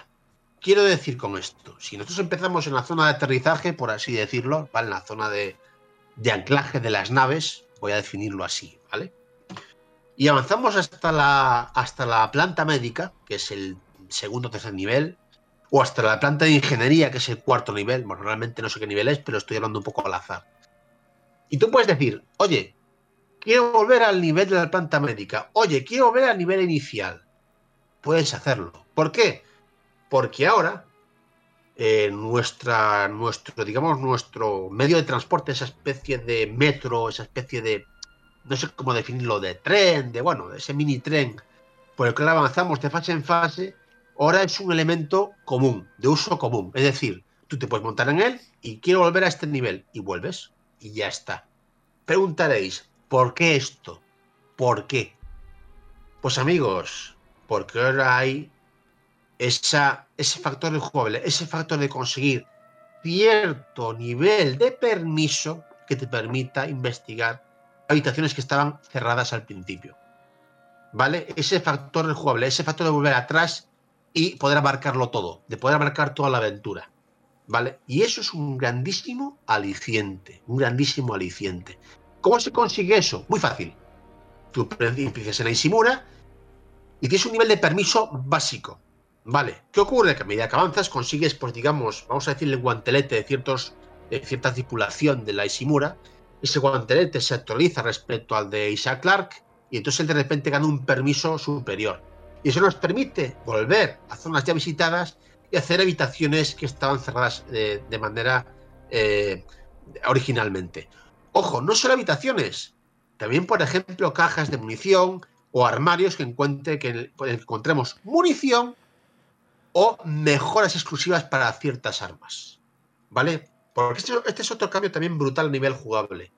El tema de las mejoras del equipo de Isaac Clarke. Eh, me explico. Originalmente las mejoras era un, era un mapa de nodos, es decir, tú conseguías un nodo que es una especie de circuito. Ese nodo lo instalabas en una especie de plano, ¿vale? Eh, tú tenías el plano de tu cortadora de plasma, entonces había ciertos parámetros, por ejemplo, pues más energía, más daño, mejorar la cadencia de tiro, mejorar la velocidad de recarga, mejorar la capacidad, lo que sea. Y había un mapa de nodos. Entonces tú a lo mejor decías, vale, quiero esta mejora. Pues para llegar a esta mejora tengo que instalar tres nodos. Pues tú cogías los nodos, instalabas en ese mapa, y llegabas a la mejora específica. Vale, aquí se han cambiado dos cosas. Primero, ya no hay espacios inútiles, espacios fantasma de nodos. Es decir, cualquier nodo que instales te ofrece una mejora. No hay nodos intermedios que simplemente su objetivo simplemente sea el poder avanzar a cierta mejora, no. Todos aportan mejoras, absolutamente todos, lo cual hace que conseguir un nodo sea mucho más práctico que antes.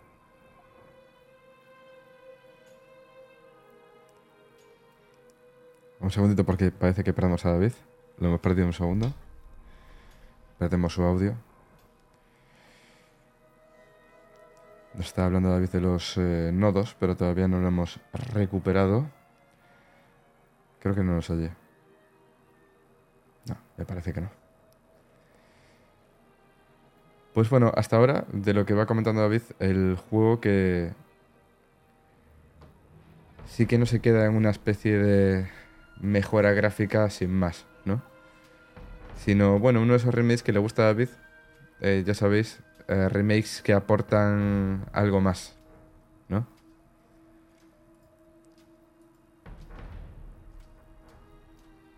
A ver un segundito. Normalmente se encuentran en las zonas que están cerradas con los permisos que os dije antes, ¿vale? De ahí la importancia de volver atrás y de, con los permisos ya conseguidos, abrir zonas que estaban bloqueadas y poder hacer esas mejores que automáticamente se aplican a ese mapa de nodos para que ya esté completo al 100%.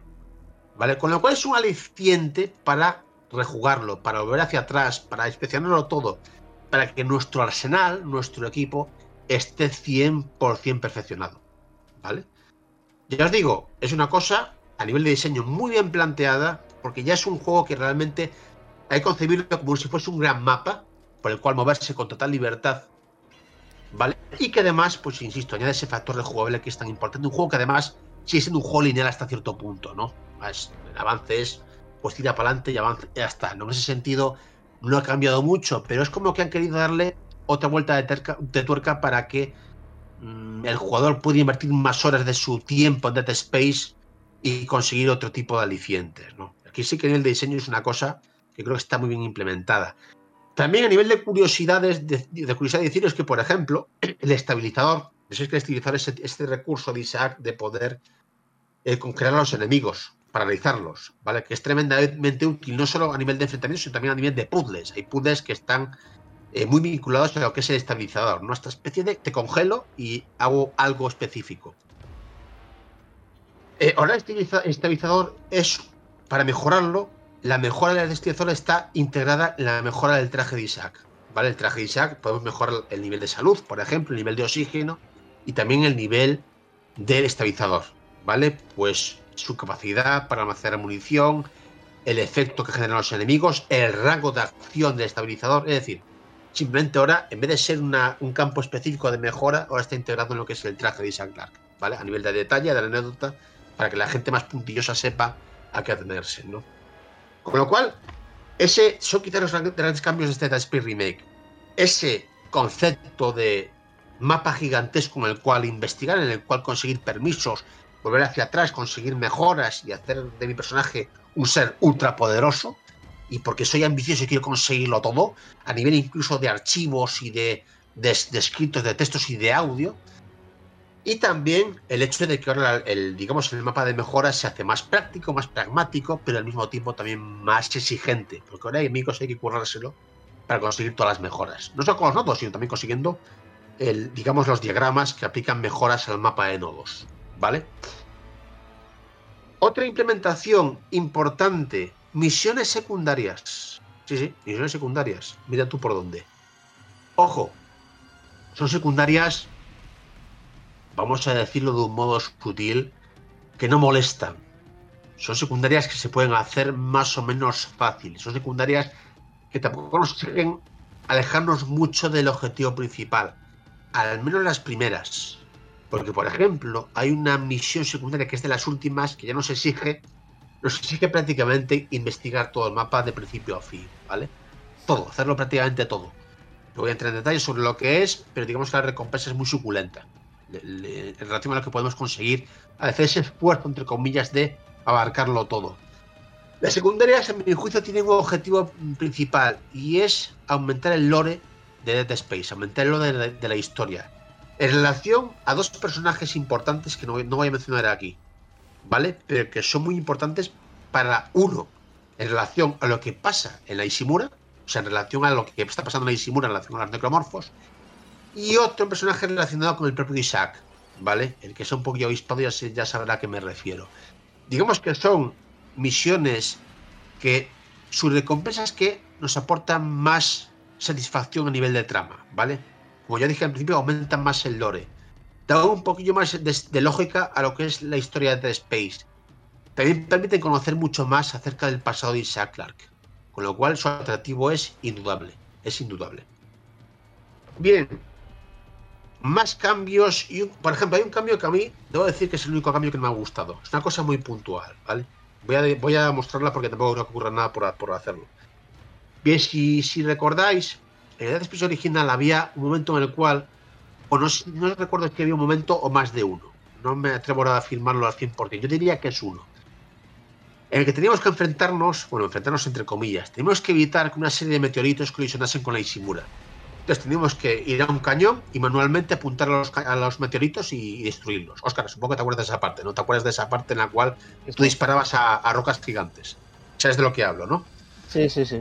Bueno, esa parte se ha cambiado por completo en el remake. Se ha metido una especie de zona inter, de zona extraña en la cual tú controlas a Isaac y entonces Isaac es como que asume el control de los cañones de una manera un tanto extraña. Es como que el, no sé cómo decirlo, es como que tú te mueves y el cañón se mueve contigo. ¿No? Eh, es algo un poco raro. De hecho, al principio eh, palmé 100 millones de veces porque no entendía qué coño me estaba explicando el juego. Hasta que lo, lo, lo, entendí. Debo decir que esa mecánica no está muy conseguida. Es un poco absurda. Han querido darle un poquillo más de profundidad. Es una zona, digamos, diferente respecto al juego original. Pero a mi juicio no está tan conseguida como el original. Que era más simple, pero más divertida, seguramente, ¿no? En relación a esto, también un enfrentamiento con un boss diferente, muy diferente respecto también al original, ¿no? El enfrentamiento contra ese boss sí que es más divertido, es más retante de lo que se podría pensar en un... De hecho, me atrevo a decir que es el boss más complicado de todo el juego, ¿no? Porque de hecho los bosses del boss del Dead Space original eran muy sencillos a nivel de mecánicas de combate, ¿no? Pero ese combate exclusivo de esta mecánica nueva de apuntado con el cañón y acertar en el blanco, pues hay un boss específico que sí, ahí la cosa creo que funciona y sí es un combate más retante y más desafiante en relación a lo que era el original. Pero más allá de eso, esa mecánica en particular, en relación a esa parte concreta del juego, creo que no está del todo conseguida. Pero en general, en resumidas cuentas, dejando de lado esta anécdota de un momento muy puntual del juego, el remake consigue triunfar por dos elementos clave. Uno, es muy fiel al original, respeta la esencia de lo que fue Dead Space, ¿vale? Es decir, lo que os dije al principio, mm, terror, supervivencia eh, y puzzles y exploración.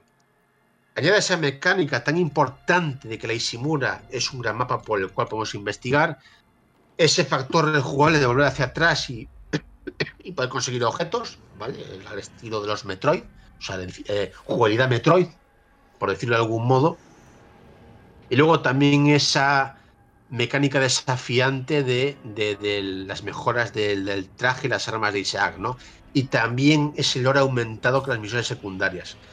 Con lo cual, a nivel de remake, es tremendamente acertado porque todo lo que añade está bien añadido.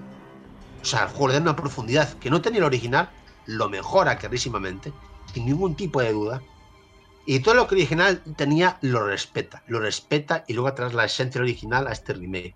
Es decir, el fruto de la especie original, esto os va a encantar sin duda alguna. Porque aunque tú le quitases todo lo que os he contado a nivel de novedades, aunque se lo quitases, ¿vale? Y dijimos, no, no, fuera, todo esto fuera. Yo quiero Dead Space original tal cual, para que la gente no se encuentre un, en un terreno desconocido, para que no se vea de su zona de confort. Aún así el juego funcionaría perfectamente. Pero no, han sido ambiciosos. Han dicho, no, vamos a añadir cosillas, secciones nuevas, vamos a mejorar mecánicas, vamos a, a, a añadir ese factor rejugable, vamos a expandir la historia, vamos a añadir misiones secundarias, vamos a hacer que la gente disfrute de este juego eh, más allá respecto a lo que fue el original tanto para la gente que ya lo conoce el original, como para la gente que por primera vez se mete en este mundo de Dead Space. Así que ha sido un trabajo fantástico, fantástico. No tengo ningún tipo de queja, de verdad. Salvo ese detalle de esa parte de los cañones que me gustó más en el original, todo lo demás es un trabajo de maestros. Lo que para mí debería ser un remake, ¿vale? Más allá de hacer un cálculo original, que no digo, ojo, no estoy estando mérito a juegos que mm, su, objetivo sea ese, ¿no?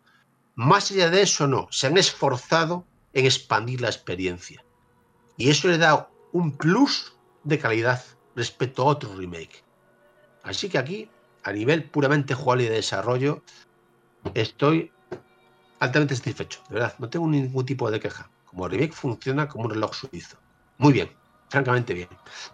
Bien, dejando de un lado esto, creo que ya está perfectamente explicado lo que es Dead Space eh, Remake a nivel jugable y aparte ya conocíamos un poco la experiencia respecto al original. A nivel gráfico, buf, a nivel gráfico es, un, es, un, es una maravilla, ¿eh? una absoluta maravilla. Eh, realmente, yo al principio, cuando vi el, el, el, el, cuando vi el gameplay original, bueno, cuando vi un poquillo lo que iba a ser lo que iba a ser este remake siempre pensé, hostia, este juego realmente, joder, qué raro que nos salga en la generación pasada y tal, qué raro que se cierre la puerta a lo mejor a conseguir más ventas, ¿no? A poder aprovechar un poco el filón de lo que es el catálogo, el stock de PS4 y demás, ¿no? La verdad es que entiendo que sea un juego de nueva generación, porque dudo bastante, dudo bastante que se pudiese conseguir lo que se ha conseguido con este juego y que a un nivel tan satisfactorio. Seguramente se podría haber hecho algo hecho muy similar, incluso algo decente, pero no al nivel de satisfacción de este Dead Space. Es decir, eh, es un juego que funciona a las mil maravillas, que se mueve perfectamente. O sea, el modo, el modo de rendimiento, que para mí es el modo prioritario siempre a día de hoy, es perfecto, ¿vale? O sea, es perfecto. La tasa de frames es perfecta, ¿vale? El juego se mueve sin ningún tipo de dificultad. Eh, hace que la experiencia jugable sea mucho más atractiva, sobre todo sea mucho más crudos, es decir, los necromorfos, ver, corriendo hacia ti, y ver cómo van hacia ti implacables y tener ese margen de reacción tan acotado y decir, hostia, que aquí tengo que hacer algo y tal. O pensar y decir, coño, el, estabilizador y tal. Toda esa, toda esa, todas esas mecánicas funcionan muy bien cuando el juego rinde tan bien. Vale, pero es que luego a nivel de iluminación, al nivel de, de, la geometría de los, los, escenarios, es decir, la Isimura es una nave de contrastes de matices. Es decir, es una nave que sí, hay las típicas zonas acotadas, reducidas, es, espacios, pasillos estrechitos, pasillos sin mucha profundidad, eh, habitaciones cerradas, pero luego eso se expande. es como un mundo en sí mismo, como una ciudad espacial en sí misma, ¿no? Y llegas a la zona minera y es una zona pues, que parece, prácticamente parece Marte. Eh, o de repente sales al exterior y ves la nave volando, vas volando por ahí, ves la nave en todo su, todo su esplendor, ¿no? Ves lo compleja que es, lo, lo, lo, lo grande que es, lo profunda que es. Entonces, es un juego que al final el conjunto es bestial, es absolutamente bestial. Ya os digo, los, los, los efectos de partículas, la iluminación, las texturas, todo raya un nivel brillantísimo, brillantísimo. Los necromorfos en sí mismos son unas criaturas terribles, ¿no? Hay una, una cinemática en la cual vemos el proceso de transformación de un necromorfo, ¿no? Eh, de hecho, vemos como un, como un tío es infectado y cómo su cadáver se transforma en un necromorfo, ¿no? Y esta metamorfosis es, es impactante, es muy impactante, es muy impactante y a la vez y a la parte terrorífica. Me recuerda mucho, me recuerda mucho, compañeros, no sé si recordáis esta película mítica de la cosa, acordáis de la película de la cosa, ¿no? Sí, sí. es muy similar. De hecho, los necromorfos están, yo creo que están claramente inspirados en, en la obra de Carpenter, ¿no? Es decir, ese aspecto humanoide, humanizado, pero al mismo tiempo terrible, ¿no? Terrible. Es un humano, tú ves que es un humano, pero sus facciones están, son completamente monstruosas. Están exentas de vida, solo quieren matar. Matar y consumir carne, ¿no? Y esto lo ves en los necromorfos. Dan, imponen mucho más, ¿no? Debo decir incluso una cosilla, que se me olvidó comentarla antes. Fijaros, a mí hubo un momento, esto es un detalle que comento así en general. eh, hay una parte de Dead Space 1 que a mí, bueno, iba a decir de chaval, cuando era más joven, ¿no? Han pasado ya muchos años. Han pasado ya, joder, 14 años, ya es mucho tiempo. Cuando yo jugué el Dead Space original, hay una parte muy concreta, no voy a entrar en detalles, simplemente voy a decir cuando digamos que recibimos una visita, ¿vale? Voy a dejarlo ahí. Alguien nos visita. A mí esa, pa- a mí esa parte me, me aterrorizó. Me- hasta el punto de que me incluso me generó cierto trauma. Cierto trauma. Es decir, cuando yo jugaba Dead Space, lo rejugaba, decía, uy, se acerca el momento culminante de, de este juego. Y yo lo pasé realmente mal. Realmente mal porque me pareció ¿eh? terrorífico. ¿Eh? Que Sí, eso es raro no, correcto, es correcto, es correcto, pero me pareció terrible, terrible lo que, lo que estaba viendo en pantalla, ¿no? Y, y debo decir que ese momento en este remake está perfectamente resuelto, o sea, perfectamente resuelto. Es igual de terrorífico, es igual de agobiante, y lo he pasado muy mal, realmente lo he muy mal. De verdad, no quiero joderos la magia porque no, porque es un remake, es un juego nuevo realmente. Hay gente que no conoce esta saga y prefiero dejarlo ahí. Pero para mí fue muy traumático revivir eso a estos niveles, ¿no? Con enemigos más agresivos, más, más, agresi- más agresivos, más implacables, con más iniciativa, ¿no? Uy, uy. Y hubo otra parte que me resultó maravillosa, compañeros, y es que, como os comentaba antes, ahora, digamos, nuestra vía de transporte es esa especie de, bueno, esa especie de, no sé, de, de, tren o de vagón, no sé cómo definirlo. ¿Vale? Bien, como, como os comenté al principio del análisis, como ahora, digamos, podemos ir a cualquier zona cuando nos dé la gana, somos libres para visitar cualquier, bueno, cualquier zona que ya tengamos desbloqueada, se entiende, ¿no? Eh, tenemos libertad para movernos donde queramos. Hay una detalle genial, y es que de manera aleatoria, de manera aleatoria, eh, este remake te sorprende. Y un momento en el cual, cuando estaba transportando, además, claro, transportarte un mapa de una zona a otra lleva su tiempo, ¿no? Es como a lo mejor pues estás un minuto o un minuto y medio y tal. Es como que si fuese algo a la vida real, ¿no? Bueno, me voy a mover a esta zona mm, y voy a esperar a que pase el tiempo hasta llegar a mi objetivo, ¿no? Y recuerdo que estaba con el móvil, ¿vale? Yo tenía el móvil, estaba mirando el móvil hasta que llegase mi objetivo a la, a la zona de mapa a la que quería llegar. Y ya había hecho, en el juego había hecho ya 50 viajes. Y de repente, el tren se para. Se para de manera brusca. Y es una especie de, de- de- de- luz de alarma, de, una luz de. Está, está pasando algo muy jodido aquí, cuidado. Luz roja de emergencia, ¿vale? Y digo, hostia, ¿qué está pasando? ¿Qué pasa aquí? Y entonces, en el exterior de, del, del tren, yo percibía el puto infierno. Es como que algo estaba pasando muy jodido, muy jodido. O sea, como si hubiese 50 enemigos, 50 Me enemigos esperando a matarme. Y yo, hostia, hostia, ¿qué está pasando aquí? ¿Pero qué mierda es esta? Eh, Está con el arma ahí preparada era algo terrorífico realmente, porque era, o sea, era tal, tal, tal cantidad de enemigos que decía, esto es imposible. O sea, aquí, aquí el juego me la ha liado pardísima, ¿no? Curiosamente, el tren se reparó y sigue avanzando, ¿no? O sea, se quedó simplemente en eso. Es una O especie sea, solo de- fue para acojonarte. para acojonarme. Pero ojo, Jorge, cuidado. Porque lo que ha hecho Motive para. para bueno, estoy diciendo Motive, fue el estudio este Motiv. Perdimos Eh, a David. Perdimos a David.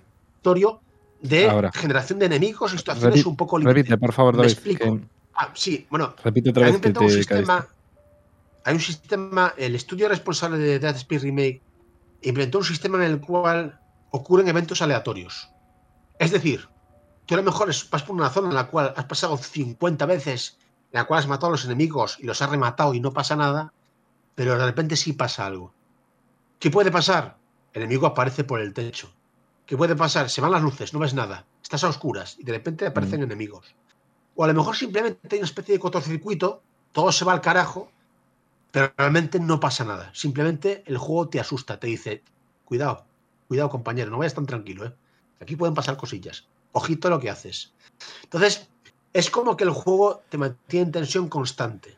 Vale, bien, porque aparecen peligros nuevos, o bien porque a lo mejor aparecen peligros que luego desembocan en absolutamente nada, ¿no? Pero es algo inteligente, es para evitar que el jugador esté tranquilo, esté, esté cómodo en su, digamos, en su, en su burbuja de, bueno, esto ya lo he pasado desde hace tiempo, esta zona ya, ya he despejado enemigos, aquí no va a pasar nada, estoy tranquilo, voy a investigar tranquilamente. No, no, no. Pueden aparecer enemigos y pueden aparecer peligros. Nunca vas a saber si realmente van a aparecer o no, porque es aleatorio. Puede pasar o puede no pasar. Pero ese detalle del tren a mí me impactó mucho, ¿eh? porque realmente a través del sonido y las imágenes, o sea, tú veías realmente, no era un cristal en el cual no veías claramente lo que pasaba, pero lo intuías, intuías lo que pasaba al otro lado, ¿no? Y es un, es un momento en el cual a mí me, me dejó muy impactado y muy satisfecho, porque a mí me gusta mucho el terror, debo decirlo, me encanta. Y el juego lo consiguió. Bueno, mm, vuelvo a lo que decía antes, a nivel técnico, título impepinable. Comentaba un, un oyente antes, Oscar me decía el tema de, de la sincronización labial, creo que era, ¿no? Comentó Mm. un oyente. Bueno, debo decir que yo sí he visto cosillas, eh, expresiones a lo mejor que no coincidían con lo que el personaje decía, ¿no? Esa desincronización. O animaciones un poquillo tróspidas. De todos modos, de todos modos, hay una cosa que creo que es un tanto obvia. Es que en Dead Space, iba a decir Dead Space Remake, pero realmente también el Dead Space original, no hay mucho chance a ver las expresiones faciales de los personajes. Primero porque Isaac tiene- lleva casco prácticamente todo el juego, con lo cual no ves su cara y no puedes ver lo que está diciendo. Y tam- los personajes que te hablan son personajes con los cuales nos comunicamos a través de una especie de pantalla, como ya sabéis, ¿no? Es una- como una conexión remota con otro personaje, hay una pantalla que reproduce su rostro, pero lo hace con el típico filtro viejuno de interferencias, con lo cual tampoco ves muy bien su expresión facial. Por lo tanto, realmente sí he visto cosas extrañas, pero el juego tampoco da chance que puedas profundizar. Un segundito porque problemas con Discord. Pero bueno, es cierto que cosas extrañas. Eh, bueno, por ahí, compañeros, ¿no? Es que estoy escuchando Sí, ahí sí. de fondo. Sí, es que tuve Bueno. un... Ya está. Bueno, simplemente eso. Es cierto lo que dice el oyente, pero digamos que Dead Space, por su propio planteamiento, no es que dé mucho chance a ver expresiones faciales como tal, ¿no? Ni a ver cómo el personaje expresa un diálogo, expresa cualquier eh, tipo de, de línea de diálogo, porque realmente es que no lo ves, literalmente no lo ves. Bien, a nivel eh, sonoro, pues es que esto, sé que es una obviedad, pero un juego de estas dimensiones, un juego de terror de esta, de esta dimensión, que genera, que quiere generar tensión, desconfianza, eh, que el jugador esté siempre alerta, no falla, es implacable, no falla. El tema sonoro es el 50% de lo que os puedo yo expresar aquí. De hecho, la parte del tren que os dije, ese, tren que colapsa y de repente el infierno está al otro lado, me recordó mucho Horizonte Final, por cierto, ya que tiramos de hemeroteca cinematográfica. Eh, eh, todo ese aporte sonoro es una parte esencial del juego y ahí no falla, ¿eh? no falla, no falla, no falla para nada. Los necromorfos son seres terribles. La forma de moverse y de la forma de manifestar sus, no sé, sus unidos es terrible. Escuchas eh, susurros, escuchas eh, como si fuesen cánticos de fondo, o sea, eh, esa sensación de mal rollo constante, ¿no? De aquí está pasando algo, no sé si es cosa mía, si es cosa de mi mente, o es realmente algo amenazante que me está acechando constantemente durante el juego, ¿no? Es ese terror psicológico mezcla con el terror tangible, ¿no? Y el sonoro es que no hay ningún tipo de pega, salvo lo que comentamos antes de esa- esos pequeñas, esas pequeñas asperezas técnicas. Y el doblaje es también maravilloso. ¿vale? El actor de doblaje de Isaac es el mismo que el de Dead Space 2 y 3. Es un actor muy conocido, eh, es- quiero decir, su voz es altamente reconocible. El resto de actores lo hacen a un nivel muy alto, se nota que es una producción en la cual se metieron muchos dineros para que la experiencia sea creíble y no chirríe en ningún aspecto. Y la verdad es que el, el apoyo sonoro es, ya os digo, es, es impactante. Y de hecho, como todo el tema, todo el tema del eh, sonido 3D de Play 5 y demás, bueno, yo lo jugué con cascos, la verdad es que fue una experiencia maravillosa, ¿no? Es decir, ya os digo, mm, Dead Space, seguramente más que cualquier otro juego de terror, debido al planteamiento, debido a, a ese juego de terror psicológico, terror tangible, esto no tiene que estar al nivel altísimo, y lo está, de verdad. Es muy típico escuchar un susurro en, la lejanía, una risa, un llanto. Eso es un, un recurso muy, muy llamativo y que consigue, consigue ponerte en alerta y que te dé muy mal rollo. Y la verdad es que lo consigue bastante. A pesar de que este es un juego de terror, de terror biológico, vamos a decir, no que sean monstruos, que sean criaturas monstruosas, que no sean eh, fantasmas o espectros, ¿no? A pesar de eso, mete ese factor psicológico que le sienta tan, tan, tan bien. Así que en ese sentido eh, es maravilloso. Como conclusión, pues creo que ya me entendéis. Creo que no va a ser sorprendente, pero seguramente sea uno de los mejores remakes que he jugado en mi vida. Seguramente lo sea. Creo que está en mi top 3 de remakes de toda la historia de esta industria. Quizás no es un remake excesivamente que son muchos riesgos. Es cierto, no son muchos riesgos. Es verdad que es bastante conservador respecto al juego original. Pero es un remake muy, muy inteligente. Porque lo que introduce, las partes novedosas, las partes que expanden la experiencia, hacen que el juego sea muy superior al original. Muy superior. Pero aún así, la esencia sigue estando ahí. Que es lo importante a fin de cuentas. Así que es un remake que no arriesga, sí es verdad. Pero que está hecho de manera muy, muy inteligente. Muy inteligente, con mucho estilo. Con... Sobre que los tíos conocían, sabían lo que hacían. Conocían el juego original de principio a fin y sabían muy bien lo que hacían. Así que para mí es un imprescindible de este año, sin duda alguna. Sin duda alguna. Espero y deseo que cuando acabe el año la gente no lo olvide. Porque ya sabéis que esto suele pasar, ¿no? Se lanza un juego en enero y de repente en diciembre la gente se olvida lo que sale en enero. ¡Ah, el juego del año y tal! Era Spell Remake. ¡Ah, hostia, es verdad! Espero que la gente no lo olvide.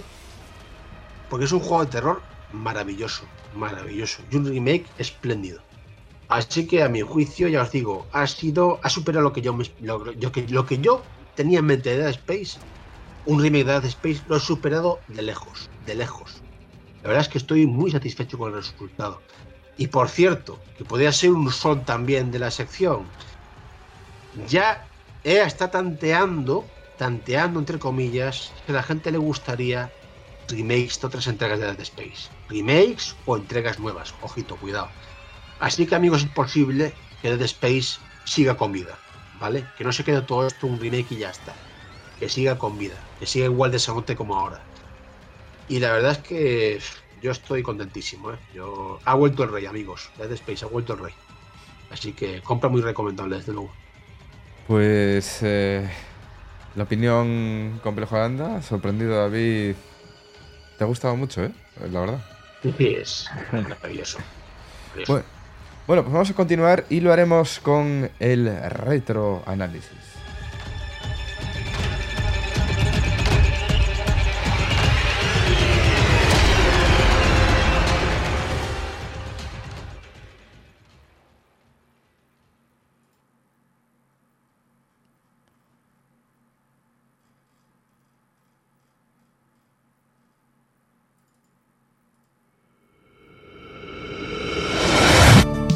De ayer y opiniones de hoy. Si eres un nostálgico, el Complejo Landa te trae el retroanálisis.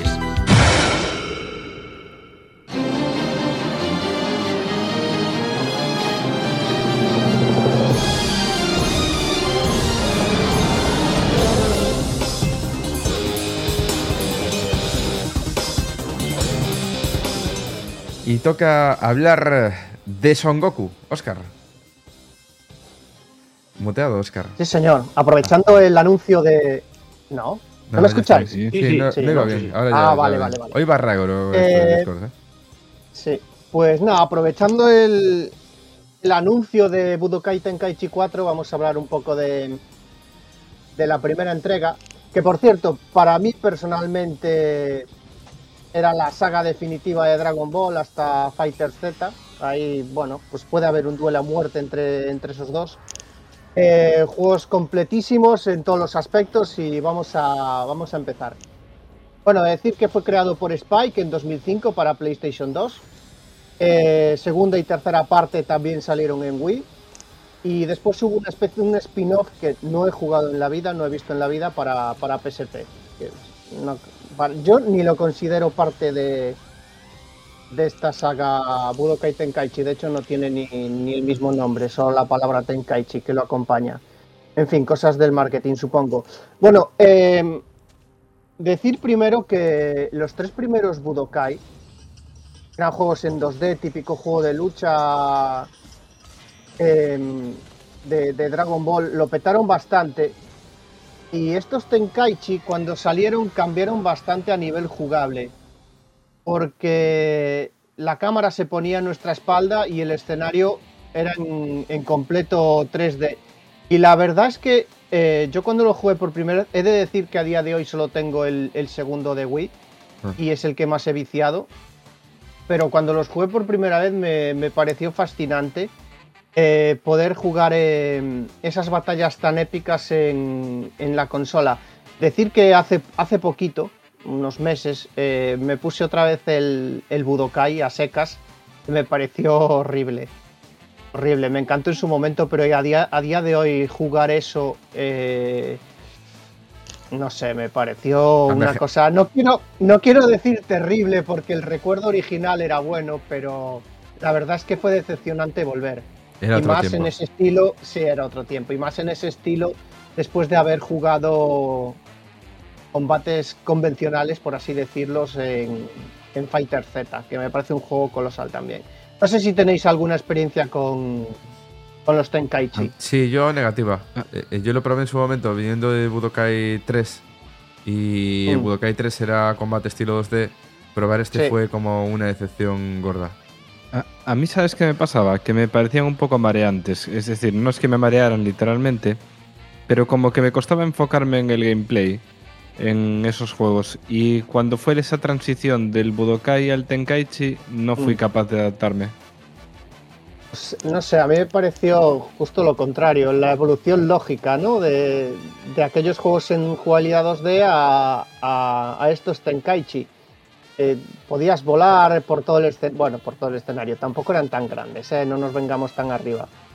Eh, en, en las siguientes, o sea, en las continuaciones quizás sí, pero, pero en este juego original no eran tan grandes. Pero bueno, la evolución es, es bestial, ¿no? Eh, el entorno 3D, los combates. Es verdad que al principio con la, con la cámara a la espalda es un poco raro, pero Mm. creo que la, la cámara funcionaba de manera estupenda, no te dejaba vendido. Y es verdad que los juegos de Dragon Ball a nivel jugable eran un poco básicos. Eh, no tenían profundidad de otras, de otras, de otras sagas ya consolidadas en el mundo de la Mm. lucha, de los juegos de lucha. Creo que con Fighter Z sí se ha conseguido tener un juego Sí. más, más profundo a nivel jugable. En esta época eran los juegos bastante simples. A ver cómo van a hacer con Tenkaichi 4. Espero que no sea esto igual con gráficos nuevos. Dime, David. Es que yo, yo Oscar, a mí, a ver, yo mm, tengo un dilema con Dragon Ball porque a mí fue una serie que en su día me gustó mucho, pero me quedé ahí. Entonces los juegos que se lanzaron durante los sucesivos años, a mí la verdad es que me han hecho ni fu ni. De hecho, el último que jugué, que para mí ha sido una excepción considerable, fue el Kakarot.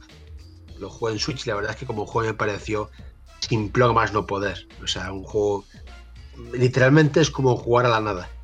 Un entorno vacío sin ningún tipo de aliciente. Bueno, aliciente de disfrutar la historia. Pero Claro. ya está. Mm. Y el, el- el tema es que eh, estoy de acuerdo contigo. Creo que muchas veces eh, juegan la baza de, eh, eh, que somos un juego de Dragon Ball, ¿eh? A ver, ¿qué pasa? Ya está. Somos un juego de Dragon Ball, ¿qué cojones? Mira, ves Goku, manéjalo. Y, ay, qué Sí. guay, sí, pero, pero luego no tenían mucha profundidad. Y, y- y hablo No. con conocimiento de causa porque no me refiero solo a los últimos, yo me refiero incluso a juegos de hecho Super Nintendo de hace chorrocientos años, ¿no? Tú los comparabas con juegos de aquella época y era un puto cero a la izquierda. Y claro, la gente, eh, o sea, yo escucho en Twitter esa que dice la gente, hostia, Fighter Z, que realmente fue un juego de lucha, bueno, juego bueno, como juego de lucha, Muy un bueno, juego bueno. muy bueno, sí. Y de repente vuelven un poquillo a la estela de la simple satisfacción por ser un juego de Dragon Ball. A la gente dice, hostia, esto me chirría un poquillo, uh, no sé qué va a salir de aquí. ¿Sabes? La gente está con el cañón preparado, ¿eh?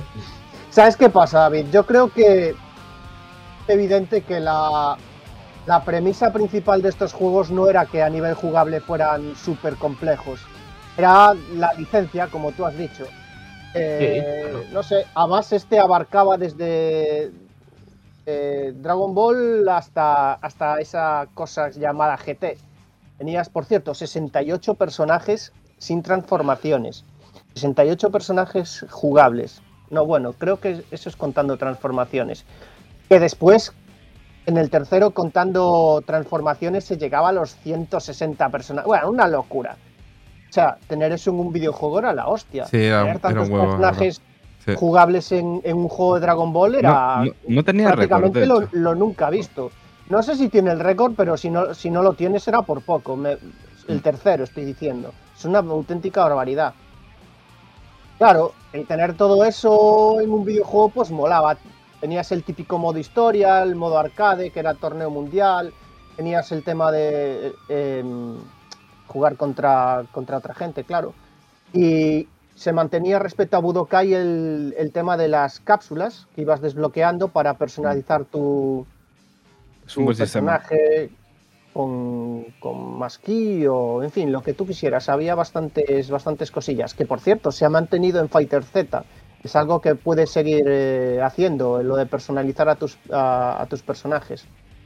Y, y joder, es cierto que yo creo que a nivel de, de complejidad ningún juego de, como digo, hasta Fighter Z, no solo de Dragon Ball, sino juegos de lucha basados en animes han sido más simples que, que- que el palo a la fregona. Es decir, nunca han tenido demasiada profundidad jugable. Y de los que he podido probar yo, de sagas como Bleach, Naruto, Dragon Ball o, o alguna más, era- son juegos bastante, bastante simples. Claro, tienen la, la- el tema de, de la licencia, que es lo que, lo que vas a jugar, ¿no? Tus personajes favoritos de esos animes.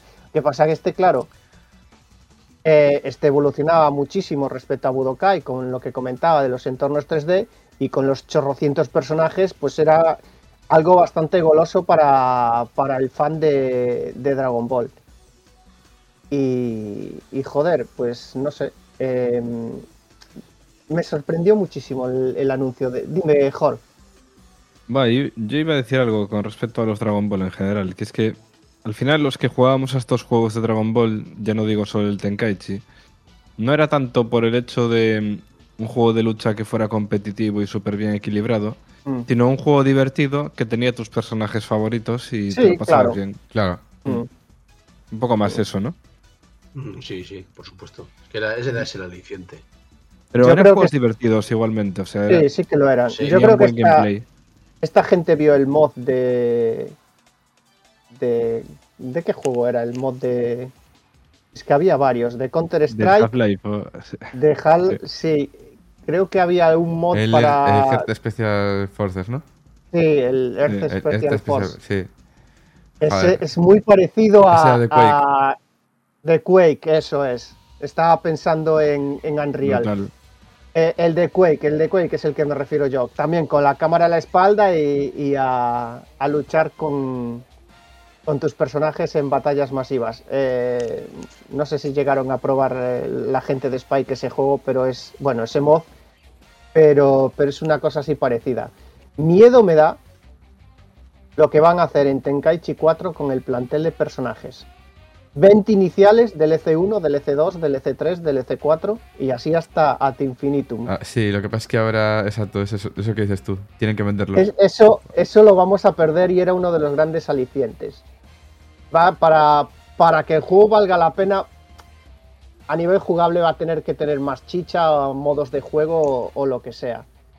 La verdad es que la expectación para mí de momento es máxima, ya sea para, para pensar en comprarlo o para rajar brutalmente de lo que vayan, de lo que vayan a hacer.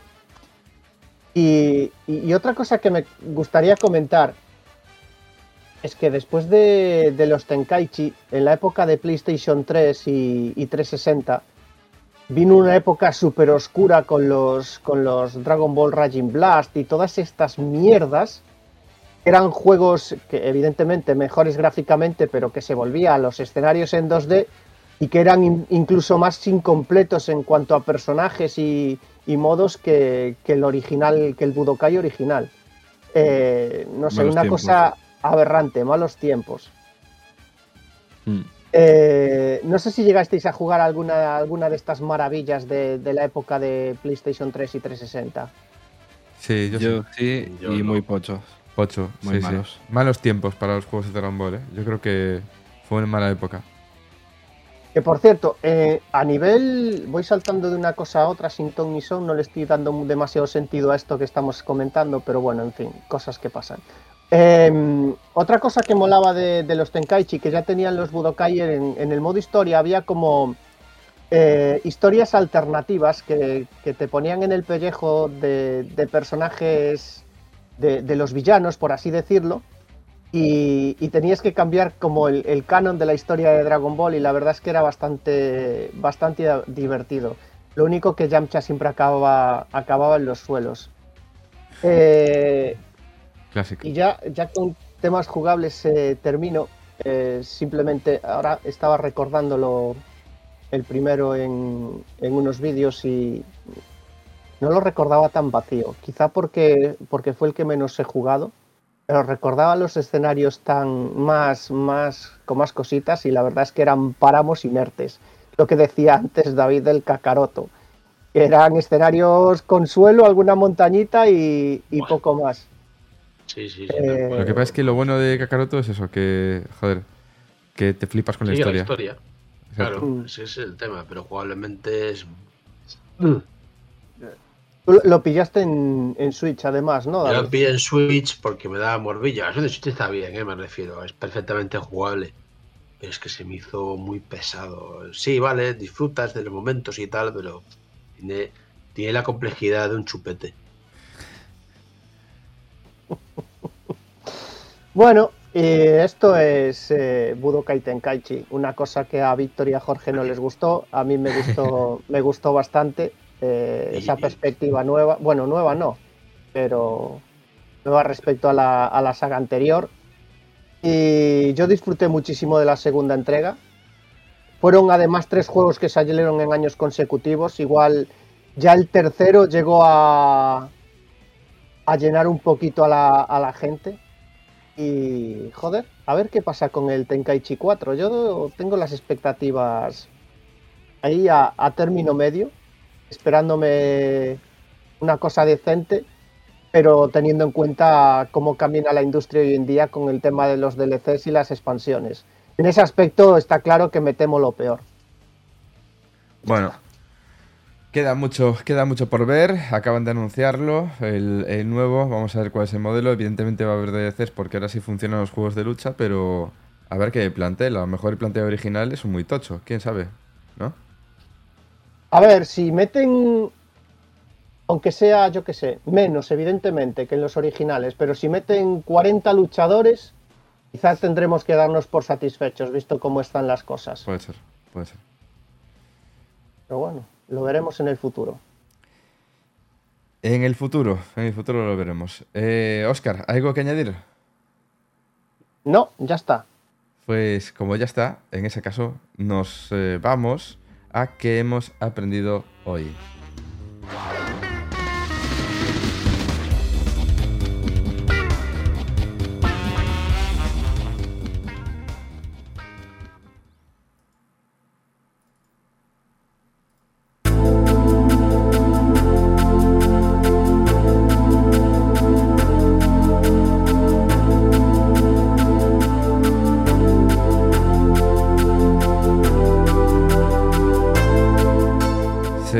¿Qué has aprendido hoy? Bueno, yo he aprendido que el programa de hoy ha ido de remakes. Eh, me ha dejado buen sabor el, el análisis de David sobre Dead Space y lo poco que he jugado. Y ya está al caer el de Resident Evil 4, que va a ser apoteósico, espero. Y, y ya está. Que bueno, que también Dragon Ball está de vuelta. Señor David, ¿qué has aprendido hoy? Hoy he aprendido que ha sido un buen programa, eh, el programa de los habituales y hemos estado muy activos. Nada de Space, pues no voy a añadir nada más de lo respecto a lo que ya dije. Eh, por cierto, Oscar, el juego que tenía los de los Anillos era ese que decías tú, no era el Hobbit, Sí. me he despistado. Vale, vale. Era ese que tenía, efectivamente. Es un juego Sí. bastante, bastante Va. mediocre. Sí, era el que tenía, tenía la licencia de, de los libros, lo que comentaba al principio, no de las Sí. películas. Tenían pensado hacer trilogía, pero se quedó en un juego plagado de bugs. se quedó en eso. Y poco más, la verdad. Eh, deseando echarle el diente a hincarle el diente a Resident Evil 4 Remake, así que el próximo programa ya estará en mis manos. Señor Jorge, ¿qué has aprendido? Pues yo he aprendido que ha sido un programa divertido, de actualidad de nuevo. También he aprendido que a David le ha encantado este remake. Pensaba que era un... Le había gustado de forma más moderada, pero me sorprendió ver que le había parecido de los mejores remakes. Y también he aprendido una cosa más, Víctor. ¿Qué? He aprendido que Fernando era un guepardo con una estilla en una pata, pero ahora la estilla no está. Y ahora el guepardo puede volver a actuar. Eso he aprendido. Pero tú sabes que un guepardo corre mucho durante un momento puntual y después se cansa, ¿no? Pero Eh, el, sí, sí. el guepardo, Oscar, ya no tiene astilla. Pero no sé yo, no sé si, es buen, si, Eh, es eh, si el animal está bien escogido, El, ¿eh? el resto de animales en la sabana. Porque ese momento puntual puede ser solo la primera carrera y después estar cansado el resto del año. Puede ser. El resto de no animales no. están alerta ya, del guepardo. Eh, muy bien, Jorge. Eh, Oscar, ¿qué han dicho por el, por el foro? Sí. Eh, Brutal Vomit eh, ha puesto. mm, Hoy he aprendido que en Steam hay porno y que Oscar está dispuesto a probar uno solo por saber de qué va, guiño guiño. Va a ser que no. Y que Death Space cae esta semana sí o sí. Buen fin de semana a todos. A ver, yo no. Pero Yo tampoco. si, si los juegos en Steam no dejaran rastro, yo estoy seguro de que Gaspar se hacía una colección. Seguimos, tipo duro. Hoy he aprendido que Dead Space Remake es una más que posible compra a corto plazo, que hay lugares eh, en Steam donde no da la luz del sol. La gente se ha quedado con eso, David. Sí, Y sí. los, los tentáculos campan a sus anchas y que Dragon Ball Budokai Tenkaichi 4 puede volver a romper mandos 20 años después. Buen programa y hasta dentro de dos semanas. Voy a actualizar, pero, pero no, esto es lo que hay. Señor Jorge, por Discord. Pues tenemos a Mierda Oscar ha vuelto Magic que dice, pues yo he aprendido que vuelven las auténticas salchichas Oscar Magic. Y nada más. Vaya mundial de sufrimiento me espera entre Alonso, Verstonto y lo, y lo mal que van los, Mer- los Mercedes. Eh, gran programa hoy. Eh, también tenemos a eh, ACDC TNT. Dice, yo he aprendido que se echa de menos a Gaspi. Vuelve, Gaspi, vuelve. A ver si vuelve Gaspi. Y David Marqueño dice, he aprendido que parece que Death Space es uno de los mejores remakes realizados y que Magic nos va a dar muchas alegrías este año. Genial programa como siempre. Muchas gracias. Y hasta aquí.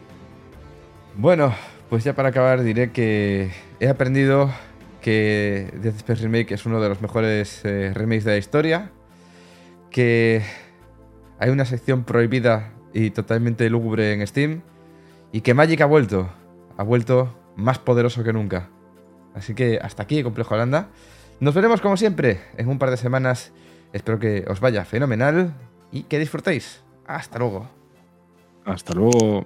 Adiós. Hasta luego. Te invitaré a unas cañas.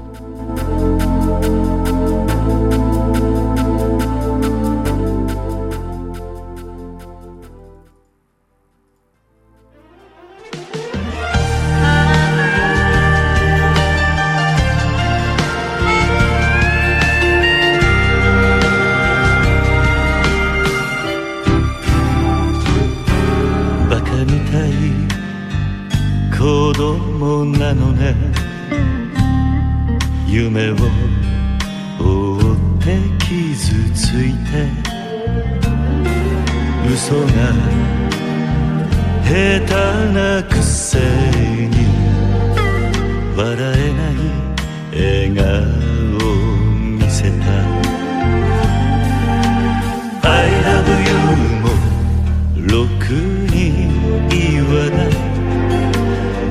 口下手でほんまに不器用なのになのにどうしてさよならは言えたの。ダメだねダメ。よ